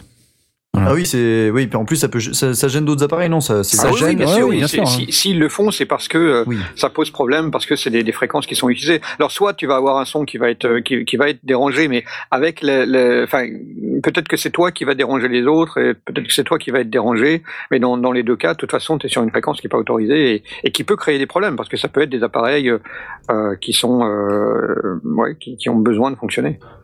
Exactement. Alors aussi sur ces appareils, on a vraiment deux types euh, de HF, euh, ceux pour les instruments et ceux pour les retours. Euh, donc euh, il y a des appareils qui sont dédiés là comme le Line 6, le G30 pour les guitares, les basses. Ouais. Euh, ensuite il y a des appareils multicanaux, donc ce sont des appareils qui sont en général beaucoup plus chers qui vont permettre de véhiculer des canaux par le wireless, qu'ils soient en entrée ou en sortie. Donc vous pouvez très bien imaginer de véhiculer vos circuits de retour euh, sur des, de, un canot, euh, des canaux stéréo euh, HF. Alors après, vous pouvez aussi choisir d'avoir un retour en mono. Euh, comme ça, autant de canaux font autant de circuits de retour. Et donc, euh, si chaque musicien a un petit appareil à la ceinture avec sa petite oreillette qui va bien pour pouvoir avoir son retour euh, en mono dans les oreilles, ça peut parfaitement faire l'affaire. Euh, par contre, faites attention, c'est pas parce que vous avez un appareil de type euh, wireless guitare ou basse euh, que vous pouvez utiliser cet appareil pour euh, véhiculer du retour dans vos oreilles. Et en Ah, général, ça les- fonctionne pas. non, ça fonctionne pas. Non. Euh, non. Euh, et, et donc euh, les gens euh, sont sont assez euh, perplexes euh, en général sur ce genre d'appareil parce qu'ils ils se posent toujours la question de savoir ah bah ouais mais est-ce que je pourrais entendre ma guitare si j'achète le truc? Bah non, c'est en fait euh, c'est que dans un sens. Euh, si vous voulez le retour, il faut un autre un autre boîtier. C'est un truc que je trouve absolument aberrant, c'est que à partir du moment où un, où un, un, un musicien ou un chanteur se trouve euh, soit avec des, des, des oreillettes euh, sans fil, soit un micro sans fil, forcément il va avoir besoin des deux, parce Bah ouais. que s'il veut pas avoir un fil à la patte pour pas avoir l'autre, Bah et, ouais. et qu'il n'existe pas d'équipement qui soit euh, qui aille dans les deux sens, Ah, qui permette si. d'envoyer le son et de si si ça existe. Si, si, ça, ça- c'est existe, très hein. cher, mais ça existe. Mais c'est plus cher. Voilà. Après, c'est une question de format propriétaire aussi. Euh, Ceux qui développent euh, leurs émetteurs aiment bien euh, avoir leur truc à eux. Euh, et euh, mais sinon, en effet, ça existe. Les, les plus grandes stars jouent sur euh, des boîtiers qui comprennent et euh, le le- l'envoi et le, le retour. Mais justement, souvent, souvent quand tu vois euh, les, les, les vidéos arrière de, de certaines stars, surtout des, des femmes qui sont en robe et donc c'est moins facile à, à, à cacher, souvent ils ont deux boîtiers, hein, donc a priori un retour et un envoi. Ah peut-être. Après, ceux qui changent beaucoup de guitare et tout ça ont souvent, alors là c'est, sinon c'est ça, ça devient vraiment trop cher. Ont un boîtier par Un boîtier guitare, par ou guitare. deux ou trois boîtiers qui tournent en fonction de la rotation des guitares. Mais le retour reste le même. Donc là, ils peuvent pas trop changer ce genre de choses. Ça, ça dépend de l'utilisation des, des, des, des personnes, mais a priori ça existe. Ouais. Donc voilà, des un usage très très intéressant le wireless. Euh, donc attention aux fréquences et attention au, au matériel low cost. Euh, je pense qu'on a on a fait pas mal le tour. Peut-être un mot sur la sonorisation en elle-même euh, des grandes salles. Euh, dans lesquels euh, on peut avoir à positionner plusieurs dispositifs d'enceinte, plusieurs Oh, le dispositifs. line array, le rêve. Voilà, de- de et, tout et, son euh, et donc la règle, bon alors là c'est vraiment quand on commence à faire des très très grosses salles, hein. mais juste pour vous donner une idée de comment ça fonctionne, euh, on utilise euh, des des particularités euh, du, du cerveau humain euh, psychoacoustiques euh, qui permettent de, de faire euh, croire au cerveau qu'un son vient d'une certaine direction, c'est-à-dire la façade, alors qu'en fait il vient des côtés ou de derrière. Euh, c'est comme ça qu'on arrive à sonoriser les très très grandes salles euh, et toujours avoir l'impression que le son vient de la façade, alors qu'en réalité il vient des côtés ou de derrière. Alors comment on fait? Bah, C'est très simple. On met des lignes à retard et on, on délaye dans le temps euh, des sons euh, des, équipements, des haut-parleurs de latéraux et arrière, de manière à ce qu'ils soient décalés euh, d'au moins 17 millisecondes. Parce que s'ils sont décalés de, de 17 millisecondes, eh ben, le cerveau humain va, commencer à dissocier ces deux sons. Et en fait, si le son qui arrive derrière arrive derrière de plus de 17 millisecondes, il est perçu euh, moins fort que le son qui est arrivé avant. Ah, énorme. Même si le son est deux fois plus fort. C'est ça qui est fort. Si, si le son est euh, physiquement euh, deux fois plus fort dans l'enceinte sur le côté, si il arrive plus de 17 millisecondes après le son de la façade, bah on a quand même l'impression que le son de la façade il est plus fort. Et donc ça, ça renforce le son tout en donnant cette impression que euh, que ça vient de devant. Alors après il y a une limite au-delà de laquelle on peut pas aller, hein, bien sûr. Euh, donc euh, Oui, c'est au bout d'un quart d'heure, ça marche plus. hein. alors là, par contre, ça, ça dépend. euh, mais en général, euh, on règle entre 17 et 20 euh, les lignes à retard, et on, et on a, en fait, il y a la même règle qui s'opère après avec les, les, les arrières. Donc après, si on a plusieurs lignes d'enceinte, bah, on applique la règle des 17 millisecondes, mais avec toujours une limite qui est que celle qui est la plus lointaine doit pas dépasser la limite maximale à partir de laquelle tu commences à percevoir deux sons. Et ça, ben, les gens s'accordent à dire que c'est aux alentours de 35 millisecondes. Et Donc, en fait- euh, ouais, pardon. Bah, Vas-y, je t'écoute. En fait, tout ça s'ajoute aussi quand on est sur des très très grandes salles à l'écran. Et donc du coup, par rapport à où on se situe si, euh, dans la salle, s'il y a un écran, l'écran doit être décalé par rapport à au son qu'on reçoit, mais donc euh, l'image doit être en retard par rapport à ce qui se joue. Donc euh, tout doit se, enfin c'est un, un, c'est un savant calcul de dingue ça.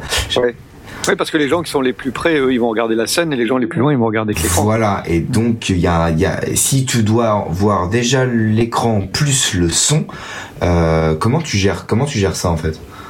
Bah, tu fais comme Bah, tu sais, c'est la, la vitesse du son et la plus- vitesse de la lumière, t'as dû apprendre ça à l'école. Euh, la lumière, ça. ça. va beaucoup plus vite. Euh, donc en fait, si le son arrive plus tard, euh, eh ben il faut que ta vidéo, elle soit décalée dans le temps euh, plus tard, parce que sinon la vidéo, elle va arriver plus tôt que le son. Hmm. Donc Hmm. c'est pour ça, c'est à ça que ça sert en fait. Du coup, on C'est à faire, la c'est à vidéo. compenser la vitesse du son par rapport à la vitesse de la vidéo. Mais tu avoir- la vidéo, tout à fait. Tu dois avoir un dispositif euh, sur des appareils comme ça. Enfin, quand tu sonorises euh, des grandes salles avec un écran et tout, tu dois avoir dans le dans, dans le dans le hardware. euh, Une ligne de Euh, retard pour ton vidéo aussi. ouais. ouais, voilà. Oui, oui, mais il y a, tu peux aussi gérer le truc avec un bed delay hardware euh, où Oui. tu peux régler en millisecondes. Hein. Ça marche aussi. Oui, oui. Parce que le son, lui, il est, il- enfin, en soi, il est retardé, c'est des millisecondes, mais euh, euh, si on a un stade de France, par exemple, où on est vraiment très très loin, est-ce que le son à l'arrière est réellement plus en retard que le son à l'avant? Ah oui, oui. Oui. Mais, tout, tout est réglé de manière à ce que tu l'entendes pas. Aux européennes, voilà. en tout cas, c'est comme ça. D'accord. Par contre, on n'a qu'une source d'écran, donc il faut qu'à un moment, euh, bah, certains vont le voir en avance, certains vont le voir en retard, Ouais, et oh, d'autres bah, vont le voir euh, parfaitement. C'est ça. Bah oui, oui. Ouais, c'est beau. C'est beau la technique.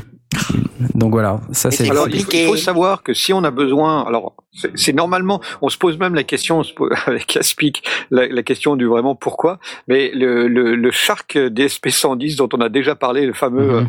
euh, outil euh, euh, multi multifonction de, de chez Behringer, possède euh, une fonction retard qui permet, euh, sur la base de la documentation, de, de, de gérer deux, euh, deux jeux d'enceinte, une enceinte directement au niveau façade et une enceinte plus loin, et donc de pouvoir gérer ce retard, sachant que euh, on, on, on se pose la question de quel euh, quel ingénieur du son euh, de, de de home studio va aller euh, faire un, un, un live dans des salles suffisamment grandes pour justifier une deuxième ligne d'enceinte euh, ou ou un, ou un, un live en, en, Bah, tu sais, en plein air qui serait encore pire. Regarde, ah, tu sais, le son, c'est 330 mètres secondes. Euh, donc, en fait, pour parcourir 330 mètres, il faut une seconde. C'est énorme. Une seconde.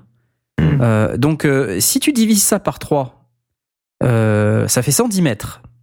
110 Oui. mètres, bon, ça 30, commence à faire une grosse, c'est une grosse salle, mais c'est pas non plus, euh, tu vois, euh, enfin, ça, ça, ça, ça se gère, quoi. Oh, oui, 110 non, mais de toute 110 façon, euh, de, nouveau, c'est probablement Ouais. la raison pour laquelle. Mais on est, pour moi, on est, on est à la limite du home studist, quoi. On, a- on, on commence à être sur, euh, sur des, des, des besoins euh, qui, qui sont, euh, ouais, pour, à mon sens, plus importants euh, et qui euh, nécessitent une logistique qui n'est pas forcément celle de quelqu'un qui va dire, ah tiens, je vais sortir mes sharks des 110 euh, à, C'est clair. à 50 euros. Mais- Peut-être. Mais, mais voilà, c'est dedans. quoi. C'est dedans, c'est là, et c'est peut-être que tu, tu serais étonné de voir qu'il y a des gens qui utilisent des, des DSP 110 sur, sur des salles de 300 mètres de long.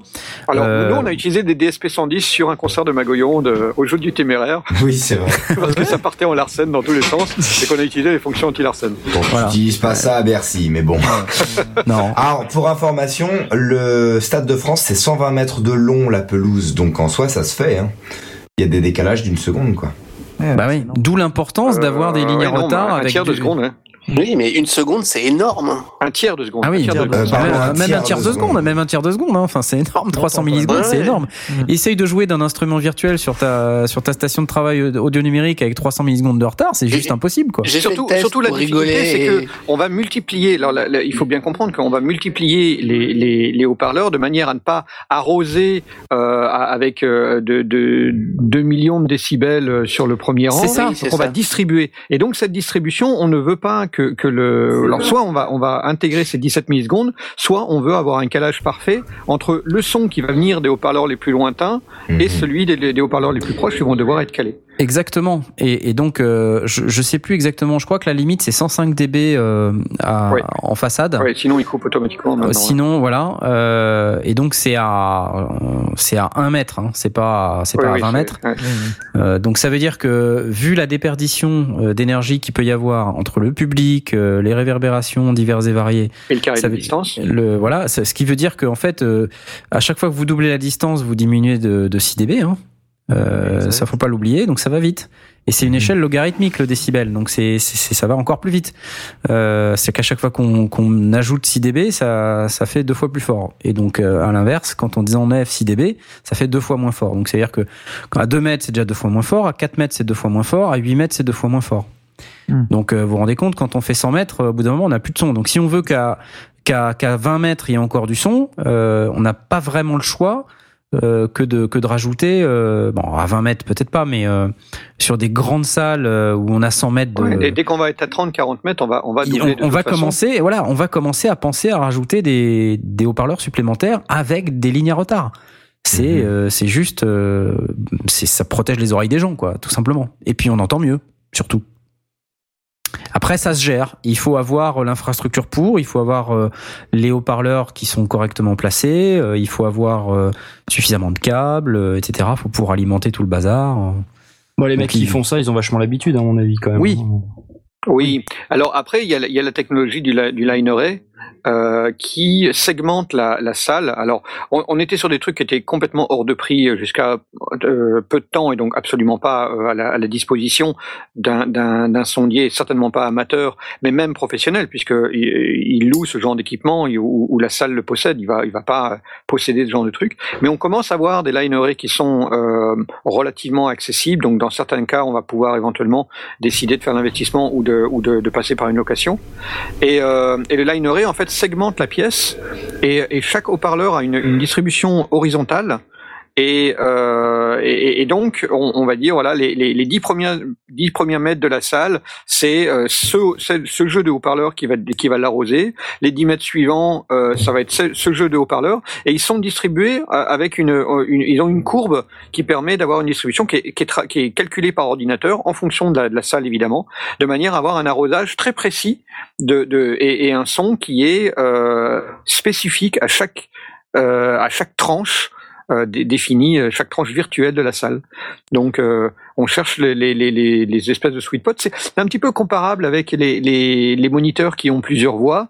Euh, c'est cette espèce de, de, de jonction où on a euh, un point exact où euh, on, on passe de l'un à l'autre sans sans s'en rendre compte. Mais alors, rassurez-moi, ça, euh, l'ingé du son classique, il va pas le gérer, ça, ça a été Alors, fait un- à l'avance, et ensuite lui il se plug dans un truc qui est cla- classique, ben, ça dépend où est-ce que tu le mets. De Oui. nouveau, en home studiste, il est peu probable qu'on ait l'occasion de gérer un, un lineré. Mais de nouveau, dans, moi, dans ce festival où j'ai assisté, il y avait Mhm. un lineré, et donc j'ai pu voir des ingénieurs du son qui eux étaient de métier et qui, qui étaient euh, qui étaient des, des, des, des pros euh, faire le calcul, mettre en place le, le, la, la mise le- la, la mise en place. Donc en fait, ils sont suspendus et on voit ça, ça fait comme une espèce. On, on imagine, imaginez une banane suspendue. Vous voyez la, la courbe que ça fait au, au départ, ça, ça, ça arrose presque horizontalement et Mhm. puis les parties basses arrosent vers le vers, le bas. Donc ça s'arrondit.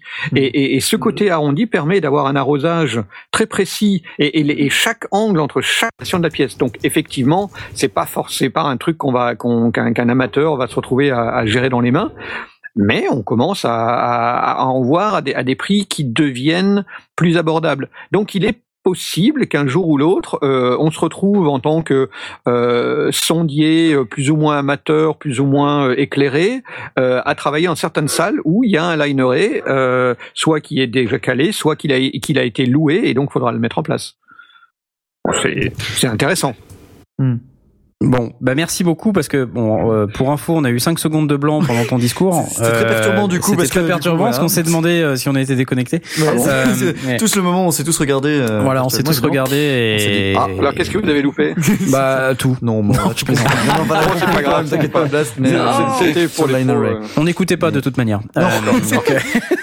Euh, euh, mais, euh, mais voilà. Non, mais on a compris globalement ce que tu voulais dire. Bon, vous savez, euh, messieurs, ça fait déjà trois heures qu'on a démarré cette émission. Très Euh, oui. donc, euh, bah, il y avait beaucoup trop de choses à dire et on a fait beaucoup trop de news.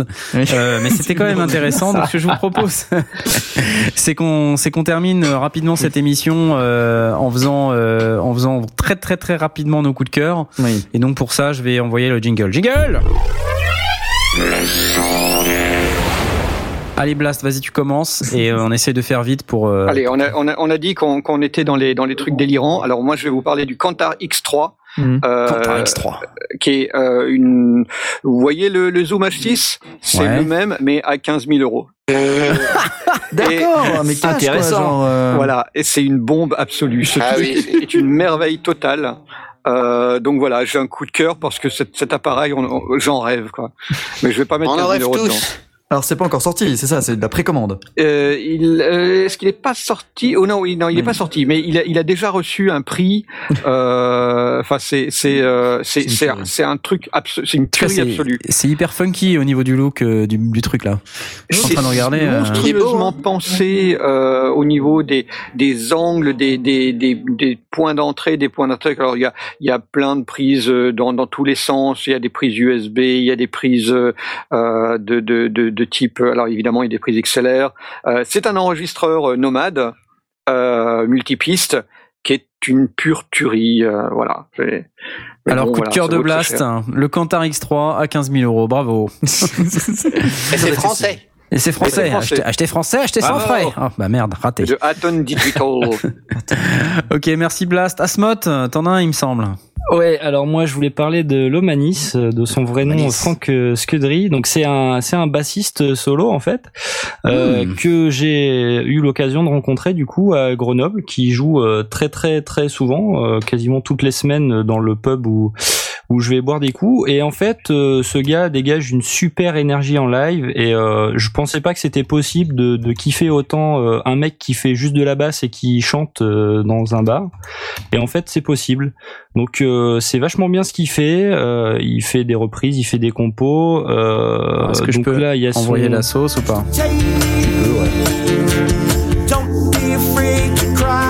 Voilà, il il y a pas que de la basse. Hein. Il n'y a pas que de la basse, parce que là, alors sur son album, justement, il n'y a pas que de la basse. C'est euh, aussi ça qui est intéressant. Euh, donc là, son album qui s'appelle Solo, là, qui est disponible Mhm. sur iTunes à, à un prix euh, pas trop cher. Euh, beaucoup de basse. il y a Oui. beaucoup de basses. Et euh, bon, c'est marrant de le voir en live. Je pense qu'il doit avoir des doigts en pierre parce que Mhm. sans déconner, euh, il fait des trucs de dingue. Il frappe tout le temps. Enfin, c'est c'est c'est assez impressionnant. Et voilà, si vous avez l'occasion Ah, de taper son nom sur YouTube, euh, voilà. Ok, Lomanis et son album solo, je viens de poster sur Twitter, si ça vous intéresse. Euh, ça a l'air effectivement très très intéressant. Merci beaucoup. Mago, Mago, Euh, je n'ai pas de coup de cœur. t'as pas de coup de cœur ah bah, Non. euh, D'accord, ah oui d'accord, je comprends. Alors non, on va dire que mon coup de cœur, c'est d'être euh, euh, au sondier et que ça me fait Oh. très plaisir d'être là en cette nouvelle année. Voilà. Ah là là, c'est beau. Ok, alors on passe la parole à oh. Stan. Oui, oui, oui, un cœur très rapide pour un film absolument extraordinaire. C'est euh, Inks qui me l'avait euh, déjà recommandé et que je me permets de vous recommander. Euh, qu'il- il s'agit de Harmontown. Alors Harmontown, c'est une- c'est un documentaire, mais c'est également un podcast qui existe depuis un certain moment maintenant, euh, qui a été euh, lancé et relancé euh, par Dan Harmon. Donc Dan Harmon, on connaît parce que c'est celui qui a fait notamment Community, une série quand même qui a bien marqué euh, les esprits. Et euh, quand il s'est fait virer de sa propre série, et ben il a essayé réfugier entre guillemets dans son podcast humoristique qu'il fait avec un de ses amis dont j'ai absolument pas le nom parce qu'il est 23h40 et que c'est un peu compliqué, je les ai pas sous la main. Mais voilà, donc il a fait un podcast qu'il faisait régulièrement dans un comic shop qui était pas très loin euh, de chez lui.